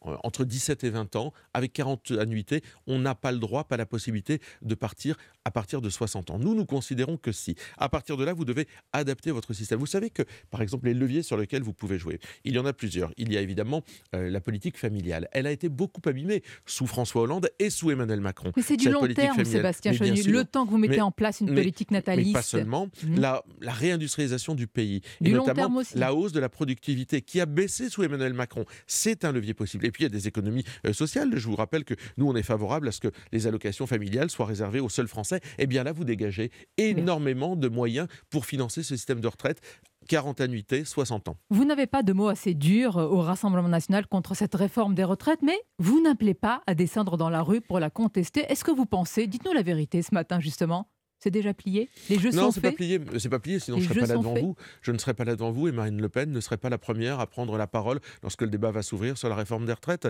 Euh, non, ce n'est pas plié, mais il y a un danger, évidemment. Euh, on sait que c'est un combat difficile. Et ce combat, il ne se, euh, il se fait pas uniquement dans la rue ou uniquement à l'Assemblée. Il y a des Français qui vont aller parce que c'est leur seul moyen de se faire entendre. sûrement vos électeurs, vos militants. Mais bien sûr. Mais alors s'il y a du monde, je dis, dans la rue, y compris mais ils ont tout à fait raison ceux qui vous soutiennent, vous continuerez à dire pas de consignes, pas d'appel à manifester nous, on n'est pas une centrale syndicale. D'ailleurs, vous avez bien vu. Il y a aussi des partis politiques. Vous avez bien hein, vu que euh, les, centrales syndicales sont très mal à l'aise avec les tentatives de récupération de certains partis politiques. On entend Laurent Berger, on entend même euh, la CGT qui, vis-à-vis de la France insoumise, n'est pas très à l'aise. Donc je pense que chacun fait son boulot, chacun est dans son rôle. Les Français qui veulent manifester peuvent le faire. Moi, j'ai déjà manifesté d'ailleurs. Mais ça, je m'en doute. Pas, mais vous n'appelez pas de le faire. Mais nous n'appelons pas parce que c'est pas notre boulot. Nous, notre boulot, c'est de mener la bataille à l'Assemblée nationale et d'empêcher qu'il y ait une majorité qui se crée vous Vous nous direz comment cette- en Mais Sébastien. Chenu, moi je ne comprends pas. Est-ce que vous souhaitez qu'il y ait du monde dans la rue ce jeudi ou ça, ça vous Mais- indiffère Par Ah exemple, ça Fabien Roussel ça- ça m'indiffère pas. Moi, je souhaite que les Français qui n'ont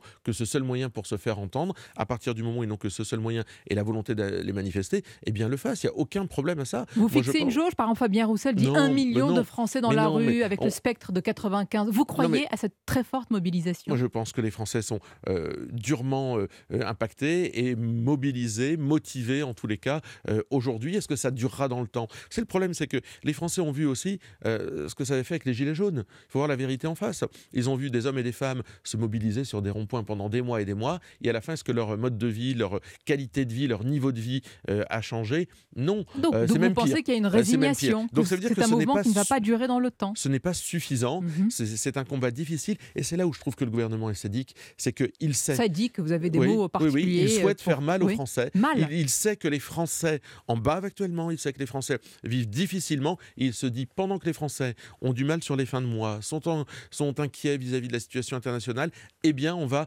euh, faire passer cette réforme des retraites parce qu'ils ne tiendront Bah, pas longtemps c'est d'autant plus incom- incompréhensible de ne pas vous voir porter le, le combat social dans la rue. Est-ce que, en fait, Mais- la question, Monsieur Chenier, est-ce que vous ne cherchez pas à vous institutionnaliser, à vous embourgeoiser, tout simplement, en disant non, le combat de rue, c'est pas pour moi, c'est pour la gauche? Non, mais nous, on n'a on n'a jamais, enfin, toute l'histoire de notre mouvement politique a été celui-ci. Nous n'avons jamais appelé à manifester. Vous reprenez les grandes mobilisations euh, de notre, euh, dans notre pays sur différents sujets. Je pense euh, à la manif pour tous, etc. Nous avons toujours dit, il y avait des élus du Rassemblement national qui manifestaient. Eh bien, nous avons toujours dit aux gens, faites ce que vous souhaitez, faites Il y ce que des votre élus, cœur et votre raison vous ou pas du tout? Oh bah moi j'ai déjà manifesté, j'exclus pas de le refaire aussi. Ah, vous savez, pourriez être dans la rue jeudi, euh, à Moi, je côté euh, d'un oui, oui, parti enfin, savez, je euh, je- de je gauche Oui, mais et des je syndicats été, rien ne me fait Je peur. vous pose la question. J'imagine que vous n'avez pas peur, mais non, vous l'assumez, tout mais simplement. tout à fait, mais pas, il n'y a pas de honte à manifester, mais je pense qu'il faut que chacun soit sur sa mission, parce que le, il faut qu'on prenne finalement quelque part en tenaille ce gouvernement à travers le Parlement, empêcher qu'une ma- qu'une majorité se constitue, J'y viens. et évidemment les Mais Français encore qui une se question, mobilisent si le pays est bloqué, ce sera la faute à qui? Aux Bah, manifestants, aux gouvernement, syndicats, au à la gouvernement gauche qui s'obstine. Bah, au gouvernement qui s'obstine. Euh, écoutez, tous les signaux sont au rouge. Tout le monde a dit au gouvernement, euh, les syndicats de toutes obédiences, les partis politiques dans leur euh, immense majorité. On, on dit les Français, à travers les sondages, ont Euh, répété. Il y a eu une présidentielle, Monsieur. Chenu, et la Mais- réforme des retraites n'était pas cachée aux Français. ah non, mais on sait qu'Emmanuel Macron la porte. C'est d'ailleurs aussi le paradoxe de tous ces partis politiques et de ce- tous ces syndicats. Ils ont fait élire Emmanuel Macron. Emmanuel Macron a toujours dit qu'il ferait cette réforme des retraites. Il pouvait faire élire Marine Le Pen, qui elle a toujours dit qu'elle s'y opposerait et qu'elle était pour la réforme des retraites 40 annuités, 60 ans. Ils ont préféré faire élire Emmanuel. Macron. Donc il est légitime à porter cette réforme des retraites, mais, le mais c'est président. pas une surprise. Euh, Emmanuel Macron l'a toujours dit. Sauf qu'évidemment, il se retrouve dans une situation où il a été élu par des gens qui aujourd'hui viennent lui dire Mais on ne veut pas cette réforme. Écoutez, ça, c'est leur problème. hein. Euh, les- ces partis politiques de gauche, ces syndicats de gauche qui font de la surenchère, il y a aussi un petit jeu entre eux pour faire oublier qu'ils ont fait élire Emmanuel Macron, c'est pas très sincère. Vous savez, on est toujours jugé sur la sincérité de son combat. Ah, vous, Nous, vous en avez le monopole. Euh, hein. bah, la tout- vérité, bah, la bah, sincérité, l'empathie. Hmm. euh, c'est clair. Euh, Marine Le Pen l'a porté dans son Vous combat m'avez toujours présidentiel. pas dit comment vous trouvez toutes les économies. hein, enfin, Si, je vous ai, je vous ai indiqué euh, la productivité, je vous ai indiqué De la réindustrialisation euh, du pays, euh, une politique euh, familiale qui tienne la route, euh, les allocations euh, réservées aux Français. Je vous ai indiqué quelles étaient nos sources de financement. Elles sont bien réelles. Vous êtes vice-président euh, RN de l'Assemblée nationale, Sébastien Chenu. Vous êtes contre l'obstruction parlementaire annoncée notamment par la France insoumise et ses alliés qui voudraient transformer à l'occasion du débat sur les retraites le Parlement en ZAD. La perspective d'une ZAD euh, ne vous réjouit pas? Non, mais ça, c'est toujours euh, le côté de, de- de l'extrême gauche euh, qui cherche à, à casser les institutions. Je ne suis pas pour qu'on casse les institutions. Il faut bien un endroit pour débattre. Le problème, là encore, c'est que le gouvernement nous dit vous aurez un temps de débat qui sera extrêmement réduit. Alors, une fois qu'on a épuisé ce temps de débat, eh bien, c'est le texte s'en va au Sénat euh, et puis euh, on laisse les parlementaires Vous sur leur actez faim. du passage de cette réforme déjà? Pardon? Vous actez du passage de cette réforme? Non, je n'acte pas parce que vous savez, j'ai bien vu euh, dans cette expérience parlementaire qui commence à être finalement assez longue pour moi, qu'un texte peut arriver, un débat peut commencer, on sait comment il commence, mais on ne sait pas comment il se termine. Regardez le nombre de textes euh, qui sont euh, arrivés au Parlement, qui à la fin n'ont pas abouti. Mais Alors quelle sera la Euh, surprise donc, du chef là? Qu'est-ce bien- qui pourrait changer et peser sur le cours du eh débat bien- eh bien parlementaire? qu'il n'y ait pas une majorité pour voter ce texte. Vous Alors, allez bien sûr, convaincre des LR bah, les LR, euh, il y en a une partie, il y en a une, pa- il y a une partie du groupe qui ne souhaite pas euh, voter. J'ai Combien découvert ça ce près, week-end. Chenu? Il y a à peu près une, euh, 13-15 députés qui ont souhaité. Qui sont proches ont, de euh, vous euh, qui Bon, sont en plus à la droite de la En droite tous les cas, moi, je pense qu'il y a des gens euh, dans ce. C'est pas la droite de la droite, c'est ils ont une conscience sociale beaucoup plus affirmée. Et puis il y a des libéraux, il y en a à peu près 13-15 qui ont envie de le voter. Et au milieu, vous avez euh, eh bien la moitié du groupe LR qui, pour aujourd'hui, est un peu ce, ce ventre mou. Euh, Est-ce qu'ils auront le courage de s'opposer? Eh bien, ça va être ça aussi. Mais est-ce euh, que vous appelez une partie de ces. Bien sûr. Oui, je à vous dis- rejoindre? Je leur dis, euh, je dis aux Républicains, cette fois-ci, il va falloir faire preuve de courage. Oui. Cette fois-ci, il va pas falloir être la bouée de secours, la roue de secours euh, d'Emmanuel il, Macron. il ne se voit pas ainsi, il se voit aujourd'hui comme l'arbitre euh, des élégances. hein. Oui, oui, ça c'est ça c'est le, le, le, le rôle qu'ils veulent se plein. donner. Mhm. Mais je pense qu'à la fin, ils commencent comme arbitres zé- des élégances, ils peuvent terminer comme roue de secours d'Emmanuel Macron. C'est un peu moins reluisant et un peu moins valorisant à mon avis. Donc je leur dis, faites preuve de courage. Vous avez dit à vos électeurs que vous allez vous opposer à Emmanuel Macron. Vous avez découvert une réforme des retraites qui est comptable et qui repose sur les efforts qui sont demandés aux mêmes. Et puis je vais vous dire, à la fin, moi je pense que euh, Emmanuel Macron, si le pays venait à se bloquer, si le Parlement ne pouvait pas faire son rôle, il pourrait, comme sur l'immigration d'ailleurs, peut-être demander l'avis des Français. Ce serait bien aussi qu'on ait de temps en temps euh, que les Français très directement puissent euh, donner leur avis. Les premières mobilisations contre les retraites se feront sans Marine Le Pen, euh, en déplacement en Afrique au Sénégal, dès ce matin. C'est ce qu'on a appris dans le journal L'Opinion. Pourquoi ce déplacement? Pourquoi maintenant? Enfin, elle rentre jeudi, hein, rassurez-vous, elle reste J'étais pas, pas inquiète, 15 mais jours. oui. Non, mais je crois que Marine Le Pen, euh, qui a une dimension euh, euh, de, femme d'État euh, internationale, elle a des choses à dire. Il y a des choses à dire. Le, le, que, la, la- j'allais dire la vie économique, sociale continue. L'Afrique est forcément non seulement un partenaire de la France, mais est un continent mais nous sommes qui a en des pleine choses à dire. bataille des elle revient, elle, elle- Très revient jeudi. Avec une elle proposition jours. quand même, Je pense que c'est important. Un siège à l'ONU pour la l'Afrique. Ouais, un siège Alors au là- Conseil là, de c'est du sécurité, très long pardon. terme, hein, ça un siège pas de au pain. Conseil de sécurité. Ça fait longtemps qu'on porte ça aussi. Euh, Nous, nous considérons que euh, l'Afrique est un continent avec lequel, enfin, qu'il faut entendre, euh, en plein développement, euh, un boom démographique. Euh, Et je pense que si euh, on ne donne pas suffisamment euh, la parole à ce continent sur les grands enjeux de sécurité, la lutte contre le terrorisme islamique en Mhm. particulier, eh bien, on passe à côté des grands enjeux de demain. Une réaction, Sébastien Chenu, au propos euh, récent de Jean-Luc Mélenchon qui a affirmé qu'une table ou une chaise aurait été élue face à Marine Le Pen. Mais c'est le lent déclin de Jean-Luc Mélenchon. Vous avez remarqué que, euh, au-delà de ce, ce mépris des électeurs, bon, déjà, euh, Jean-Luc Mélenchon, je pense qu'il ne digère pas finalement de n'être jamais allé ni au second tour d'une présidentielle. Euh, lui, il devait être Premier ministre maintenant. Même ses amis cherchent à l'enfermer, cherchent. on a l'impression que c'est un peu le, le papy au bout de la table qui déraille complètement le Oh là là. dimanche après le repas. Donc, il est gênant, Jean-Luc Mélenchon, aujourd'hui. Il est gênant pour ses amis. Gênant Il est gênant à travers les propos qu'il tient, qui sont toujours excessifs, qui sont inutilement blessants pour les électeurs euh, de Marine Le Pen. Oui. Donc, je crois donc que- il a fait son temps. Alors peut-être dans Non, quelques mais- années, mais vous sur- direz mais cela de surtout- Marine Le Pen, qu'elle mais- a fait son mais temps surtout, aussi. il nous démontre qu'il n'est Ouais. pas un homme d'État.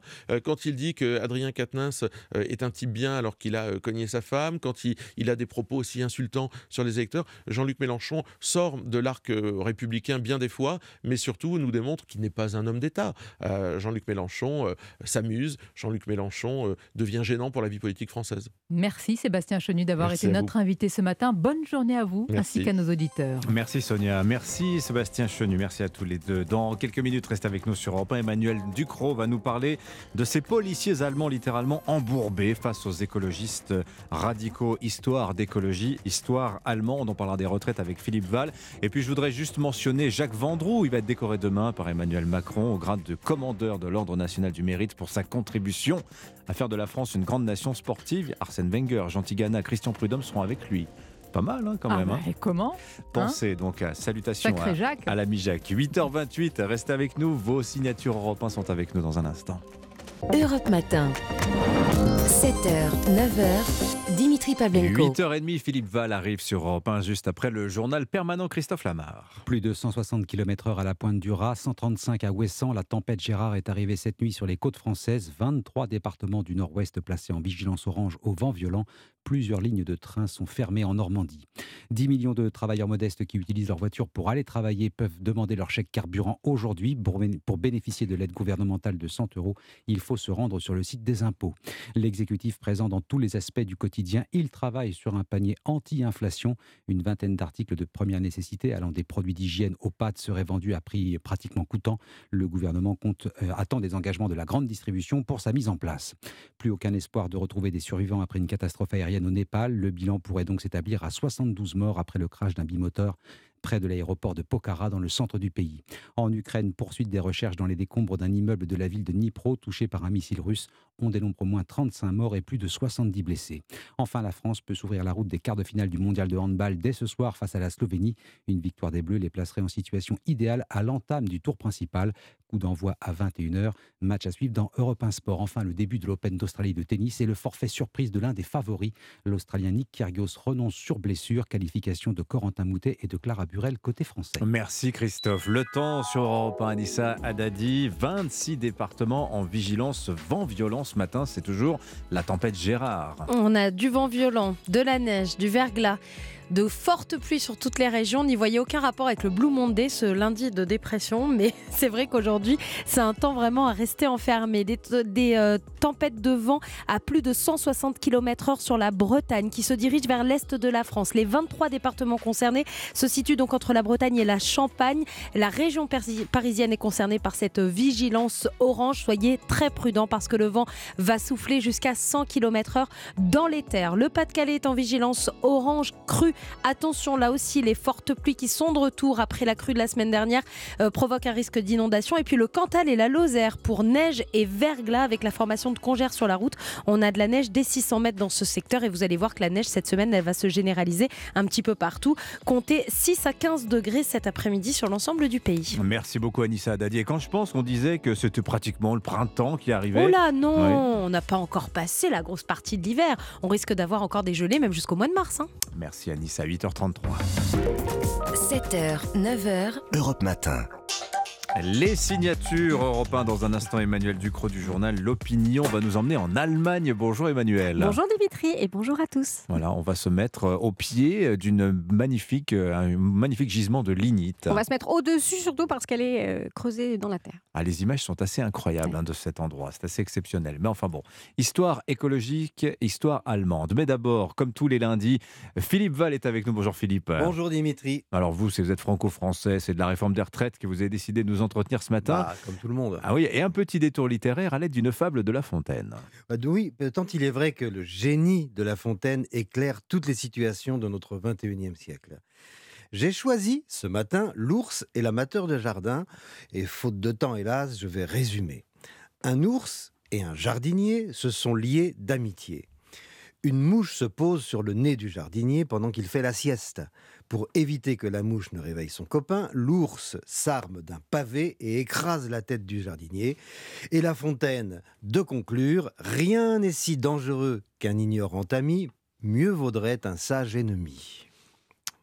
Mes chers Dimitri, vous allez me demander quel rapport avec la réforme des retraites? Et oui, quel rapport avec la réforme des retraites, Philippe? Eh bien, c'est une excellente question. Le rapport est évident. Les ours syndicaux appellent à la grève pour que les amateurs de jardin de 2050 partent à la retraite à 60 ans. Prenons par exemple la Fédération indépendante et démocrate lycéenne, la FIDL. Ce syndicat appelle les lycéens à descendre en masse dans la rue jeudi prochain pour, je cite, refuser de partir à la retraite à 65 ans. C'est sympa, certes, mais à y regarder de près, ça ressemble à un gros pavé qui va leur tomber sur la tête pour soulager leur migraine. En effet, en 2050, nos jeunes manifestants auront une quarantaine d'années. Sans réforme, le ratio actif-retraité, qui est de 1,7 actifs pour un tombera à 1,3. C'est-à-dire que le même lycéen qui défilera jeudi prochain défilera dans 20 ans pour s'indigner de devoir payer à lui tout seul la retraite d'un actif. Pour mémoire, en 1960, il y avait 4 actifs pour un retraité. On voit bien la tendance de la courbe. Dans cette affaire très complexe et très sérieuse de la réforme des retraites, quand retombera la poussière des fantasmes que soulèvent les protestations, on se retrouvera face à la réalité têtue de la, de la démographie il n'y aurait pas d'autre solution, euh, Philippe, que celle proposée par le gouvernement On sait qu'il n'y a pas que le report de l'âge légal de départ. Hein. Voilà, il y en a d'autres, et bien sûr, et même les spécialistes les plus sérieux et les plus crédibles ont des désaccords sur l'urgence de trouver des solutions.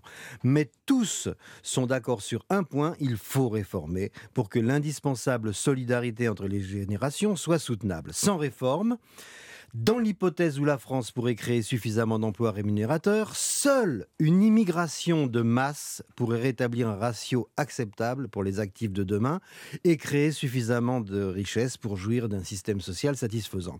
C'est la raison pour laquelle, Dimitri, le gouvernement allemand est en train de réfléchir à faire rentrer 6 millions d'immigrés pour sauver son système de retraite.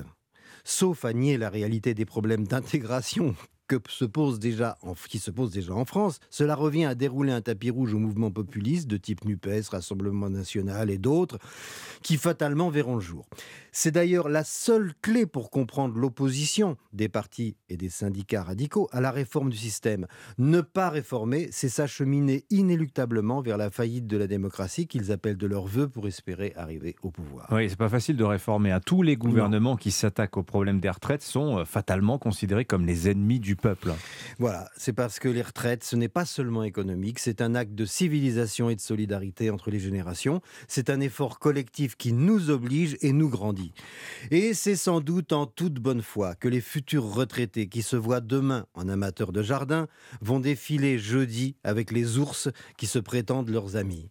En revanche, on peut douter de la bonne foi des ours, qui, lorsque les mouches de la faillite voleront en essaim, ne manqueront pas de les chasser avec un gros pavé sur la tête des jardiniers mécontents. Rien n'est plus dangereux qu'un ignorant ami, mieux vaut un sage ennemi. Oh, je suis là, je vais le garder dans ma besace. C'est bien, c'est un bon proverbe. Merci beaucoup, Philippe Val. retraite, on va en parler dans un instant euh, avec nos deux éditorialistes, Carole Barjon, Christ, euh, Charlotte Dornelas dans le club de la presse européen. D'ailleurs aussi, c'est Gaspard Proust hein, qui sera avec nous euh, tous les mardis, mercredis et jeudis. Désormais, c'était la grande annonce que je vous faisais à 6h58. Je la renouvelle pour ceux qui arrivent. Emmanuel Ducrot, place à vous du journal L'Opinion. Un voyage en absurdie outre-Rhin ce matin. On va pas très loin de Düsseldorf. Depuis des mois, un village concentre l'attention des médias allemands et depuis quelques jours, celle des médias du monde entier. La police allemande tente de déloger, déloger une ZAD qui s'est installée dans ce petit village qui s'appelle Lutzerat.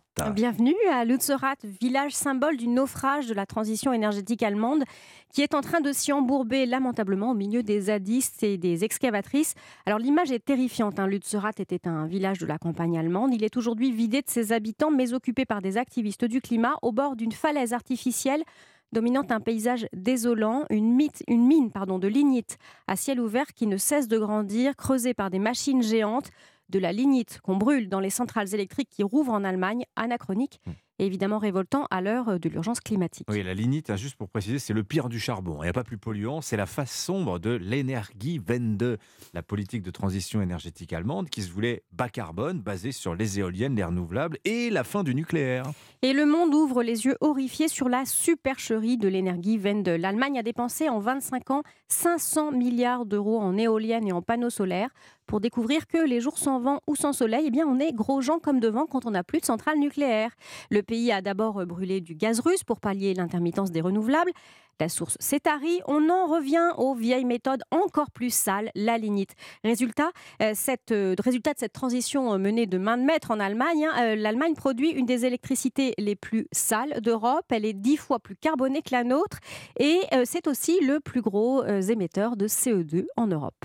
Alors, ironie de l'histoire, il va falloir raser des éoliennes à Lutzerat pour agrandir la mine de charbon. Ça, c'est pas mal quand même. je crois que ça résume bien la débilité de cette histoire, encore que je ne sache pas ce qui est le plus débile dans, dans cette histoire. Que les gouvernements allemands successifs aient tous persévérer, arrogants malgré les alertes, euh, que devant euh, l'évidence, ils aient choisi la pire alternative, le gaz et le charbon, euh, que les écolos allemands aient validé une à une les étapes de cette histoire ahurissante, y compris le retour au charbon, y compris la destruction de Lutzerat. Ils se retrouvent aujourd'hui dénoncés par des activistes du climat comme de vulgaires écocides, que les écolos français, à l'instar de Marine Tondelier, la nouvelle secrétaire de LV, soient encore en train de nous expliquer que oui, le 100% renouvelable est possible et que les Allemands sont en train de le prouver. On mhm. est carrément dans la réécriture de l'histoire. Euh, que l'Allemagne espère cyniquement imposer à l'Europe les conséquences de ses choix énergétiques délirants et que certains ici soient encore tentés de suivre en désarmant notre industrie nucléaire. Bienvenue à Lutzerat, le village où la réalité revient tel un boomerang au, village, au visage des illuminés qui prennent leur désir pour des réalités, des menteurs cyniques qui ont vécu du système de la peur du nucléaire, des idéologues incapables de reconnaître leurs erreurs. Tiens, je lis la phrase que vous avez enlevée parce qu'elle est bien. Quand l'Allemagne promettait de se passer de nucléaire en sortant du charbon, il fallait prendre ça au sens propre, en sortant du charbon du sol, avec des excavatrices. Eh oui, j'ai- raté ma, ma- ma- Ah, ma ouais. punchline. Non, mais non, mais moi je l'avais parce qu'elle était, elle était trop bien. Merci beaucoup, merci beaucoup Emmanuel Ducrot. Je vous dis donc à demain. À suivre, à demain, à la semaine prochaine, Philippe. À, suivre le club de la presse européen, Charlotte Dornelas, Carole Barjon. C'est la bataille des retraites. Vous le sentez, ce petit parfum de guerre des générations. À tout de suite. Europe Matin. 7h, 9h, Dimitri Pavlenko. Vont-elles ressusciter l'esprit de 1995 Elles en rêvent. Un veillé d'armes au siège des centrales syndicales, à trois jours maintenant de la première journée de mobilisation contre la réforme des retraites. L'objectif, c'est le million, le million de personnes dans la rue. La question ce matin, bon, on n'est pas temps de savoir si le choc social sera rude, il le sera. Mais plutôt combien de temps ça va durer? Est-ce que ce jeudi sera l'allumette qui mettra le feu à une mèche longue? Pourquoi pas derrière un mois deux mois de mobilisation, certains en rêvent. On en parle ce matin avec nos deux éditorialistes du club de la presse européen du lundi. Bonjour Charlotte Dornelas. Bonjour Dimitri. Journaliste à Valeurs Actuelles, bienvenue à vous. Carole Barjon est avec nous aussi, grand reporter à l'Obs. Bonjour Carole. Bonjour Dimitri. Donc c'est pas un sprint auquel il faut s'attendre, mais bien un marathon syndical. Et je précise, j'insiste sur syndical, puisque Laurent Berger a explicitement euh, demandé ce week-end aux formations politiques de les laisser, eux, les syndicats, euh, gérer la mobilisation sociale. Oui, ce qui est assez normal. Et on sait que à ce sujet, euh, le- la, la date du 19 janvier, de jeudi donc, Mm. a été fixée exprès par les syndicats euh, pour devancer euh, Jean-Luc Mélenchon qui Et son lui 21 avait- janvier, ouais. Voilà, son 21 janvier. Bon, Euh, donc les syndicats entendent conserver la maîtrise des opérations. Euh, ce qui est assez normal puisqu'il s'agit de la défense des salariés et qui ne veulent pas que ce soit récupéré par un parti politique. Euh, Au-delà de ça, euh, il est assez difficile de dire quelle sera l'ampleur de la mobilisation. Elle sera certainement forte parce que contrairement aux réformes précédentes, euh, la CFDT participe très activement cette fois-ci. Mais là, il y a des remontées de terrain de partout. On voit que ça va être gros. hein, je Oui, apparemment. Ouais. Apparemment, les standards sont submergés pour l'organisation. Comment ça se passe Comment on fait Où est-ce qu'on va Où est-ce qu'on se donne rendez-vous Etc. Et en plus, la date, elle, quand même, elle a été fixée il y a, il y a plus d'un mois. Donc, il y a eu vraiment un temps important pour se préparer, pour ressortir les banderoles de 2019, louer les camions, etc. Quoi. Oui, alors ce temps-là, il n'était pas seulement pour ça quand même. hein. Oui. Il était aussi parce que euh, le gouvernement euh, apportait quelques améliorations euh, au texte euh, du point de vue des syndicats. Et c'est vrai qu'il y a eu des efforts qui ont été faits, par exemple. Euh, sur les carrières longues, Oui. euh, où on a amélioré les dispositifs qui existaient déjà depuis la réforme Fillon Oui. et que euh, Marisol Touraine avait encore amélioré en 2014, je crois. Alors moi, je comprends rien d'ailleurs à ça parce qu'il y a un côté un peu schizo. C'est-à-dire d'un côté des syndicats qui vous disent oh, c'est très bien tout ce qui est prévu sur la pénibilité, sur les carrières longues, la retraite progressive chez les fonctionnaires, tout ça est absolument formidable, mais il y a l'âge de départ. Et donc ça, évidemment, on se dit, est-ce que le refus va être en bloc? Est-ce que parce qu'on refuse l'âge légal de 64 ans, on va tout jeter à la poubelle Ou est-ce qu'on tentera une partition Euh, euh, Voilà, ça, ça, c'est quand même une des interrogations, moi personnellement, que j'ai autour de cette euh, réforme. Bah, c'est la grande inconnue, parce qu'en fait, on ne sait pas très bien euh, ce que va faire l'exécutif face à ces revendications. De la même manière, on sait très bien qu'il y a un autre point qui bloque. Il y a, il y a les- il y a deux points qui bloquent. Il y a les carrières longues Mhm. et l'emploi des seniors. Bon, euh, le- François Bayrou est d'ailleurs assez allant sur le sujet. Euh, Est-ce que le gouvernement euh, fera un geste de ce côté-là? Parce que les syndicats, ils sont évidemment très attachés dans la mesure où vous pouvez parfaitement avoir des salariés euh, avec la réforme qui est passée de la hum, réduction euh, de l'indemnisation du chômage, vous pouvez parfaitement avoir euh, des salariés de 58, 59, 60, euh, 60 ou 61 ans euh, qui euh, seraient au chômage, puisque finalement on sait que les entreprises continuent quand même de, Oui. de se débarrasser euh, Oui, des gens au-delà de pas que les 55 ans. les salariés aussi, des fois, ils demandent à l'entreprise, mais moi au chômage, et puis je. Enfin, Bien voilà, sûr, non mais il y a les deux. Mais Ça, enfin, c'est en tout cas, c'est- un fait. Ça, c'est Et, tacite. hein. et du coup, et du coup, euh, vous pouvez en avoir qui seront au chômage un temps et qui seront ensuite au RSA en attendant de pouvoir toucher leur pension de retraite. On n'a pas entendu Charlotte Dornelas. Comment vous regardez les choses, Charlotte Moi, Je vous lis qu'il y a des petits trucs, j'ai pioché ça et là dans les articles ce matin. Euh, voilà, des syndicats qui disent nous ne battrons pas en, retraite, qu'on va, qu'il va falloir tenir dans la durée.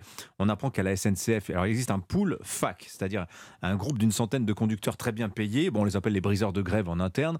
Généralement, c'est eux qui prennent leur lait quand il y a des, beaucoup de grèves. Et eh ben même eux, ils seraient prêts à se mettre en grève, pas tous, mais certains quand même. Euh, et puis on nous annonce des coupures de courant ciblées, le non-déchargement des méthaniers, des baisses de production dans le secteur de l'énergie, etc., etc. Bah, on annonce une capacité de blocage réelle. Après, est-ce que la mobilisation, euh, en effet, euh, euh, Carole disait qu'il y avait les syndicats eux-mêmes annonçaient une forte mobilisation. En même temps, ils n'ont pas annoncé le contraire à la veille de la mobilisation elle-même. mais même Olivier Dussopt, le ministre du Travail, le oui, reconnaît. Lui, il commence à dire que ça va être énorme parce qu'il vaut mieux anticiper hein. dans la communication plutôt que de courir après des images avec, avec beaucoup de monde dans la rue.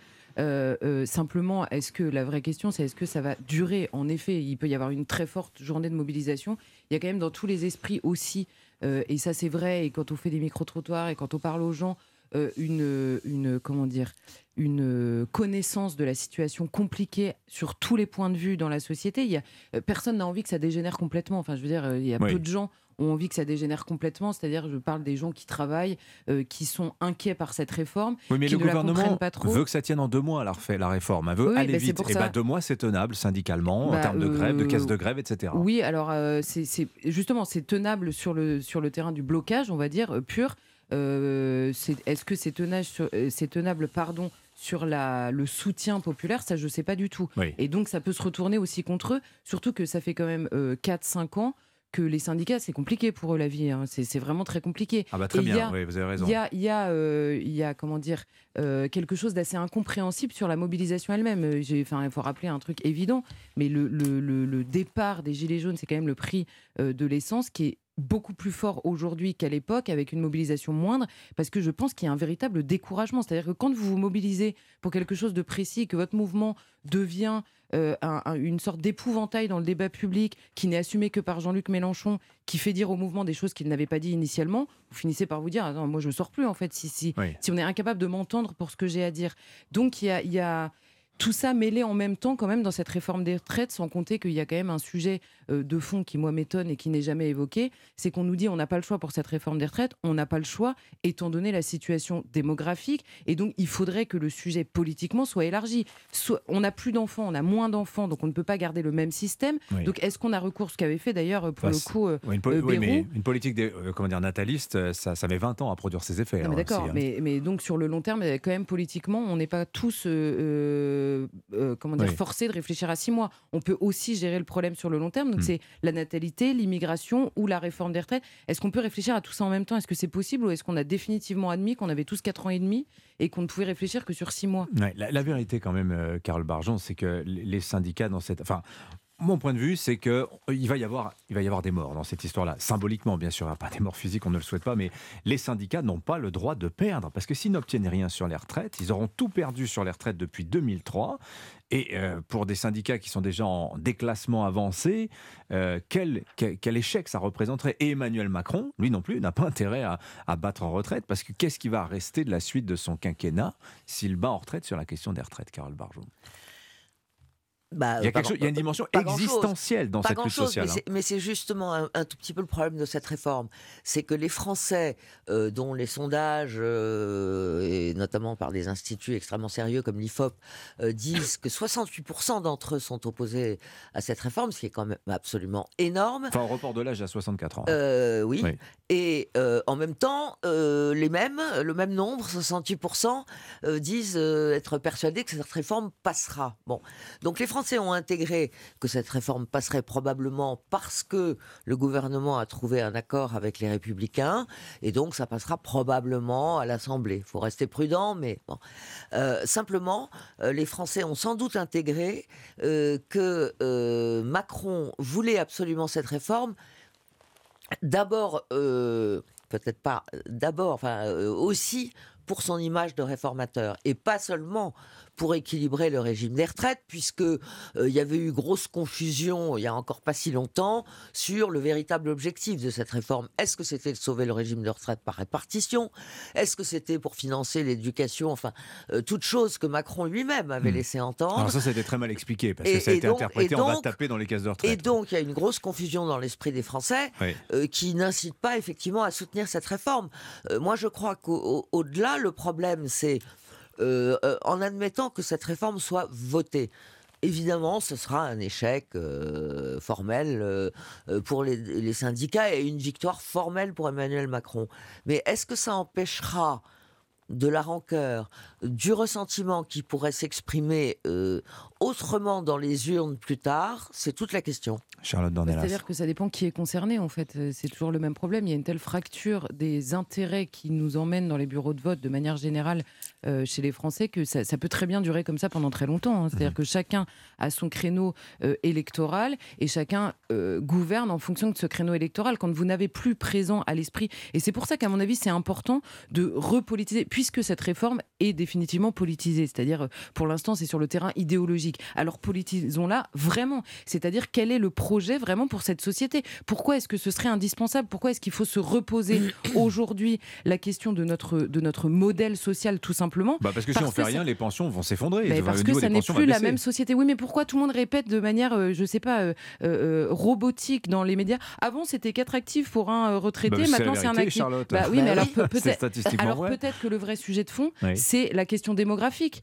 Pourquoi est-ce que c'est pas ça qui est au milieu du débat euh, politique, plutôt que de nous expliquer que c'est 64, en fait 63, en fait on veut 65 de l'autre côté. C'est pas une question d'âge, c'est une question de modèle à rétablir. Bien sûr que c'est vrai, mais c'est vrai parce que le modèle même de la société a changé. Donc maintenant, il faut que Oui, mais enfin, Charlotte Dornelas, pardonnez-moi, je vous Est-ce que vous, ça vous donne envie de faire des enfants quand vous voyez euh, le changement climatique, quand vous voyez le délabrement de l'école? Tout ça sont des données qui comptent aujourd'hui. Et dans Bah, le calcul que les gens font, est-ce que quand on voit qu'à 30 ans, aujourd'hui, on peut plus acheter un appartement? Bah, merci ça de mettre de l'eau à mon moulin, en fait. Merci de mettre de l'eau à mon moulin. Non, mais ça veut Merci dire la- que si, bah, si vous non, dites, mais il faut refaire des enfants, très bien. Mais pour faire des enfants, il faut avoir les moyens de les loger, il faut avoir les moyens de les scolariser. Précisément, c'est pour ça que je vous dis que l'opposition de fond, ça n'est pas la question de la retraite, c'est la question du découragement total devant. Vous avez le lundi un, un débat sur euh, l'école où plus personne n'apprend rien, le mardi sur la question de la gestion de l'immigration où plus personne ne sait qui rentre, qui sort de ce pays parce qu'on ne peut pas le gérer, le troisième jour tout le système de prestations sociales où on ne sait plus où ça part ou comment, le quatrième jour la question de l'aide internationale qu'offre la France où tout à coup vous avez des millions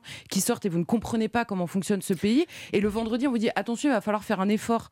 Mais évidemment que les gens pètent un plomb en fait, c'est impossible autrement. Oui, mais le, le- le problème, c'est qu'en politique, euh, euh, comment dire, plus le message est simple, et c'est déjà même pas le cas sur les retraites, euh, et, et- et mieux ça passe. Là, si on mélange. Oui, ça commence à dire qu'il y a des dire, ramifications, Je ne suis pas en désaccord euh, avec cette analyse. Euh, Il y, a- il y a beaucoup de paramètres qui rentrent en compte, mais euh, a priori, euh, se battre sur tous les fronts, c'est généralement un peu, un peu compliqué. Quoi. Alors si je peux vous faire un aveu, moi j'ai eu le de dire à, à l'antenne euh, un jour que euh, j'avais remarqué, faire remarquer que les retraités n'étaient pas mis à contribution dans la réforme, dans le fait. Oh là là, qu'est-ce que je me suis pas entendu dire? On m'a traité de tous les noms euh, et je me suis fait copieusement insulter. Et c'est là que je me suis- on met le doigt sur quelque chose.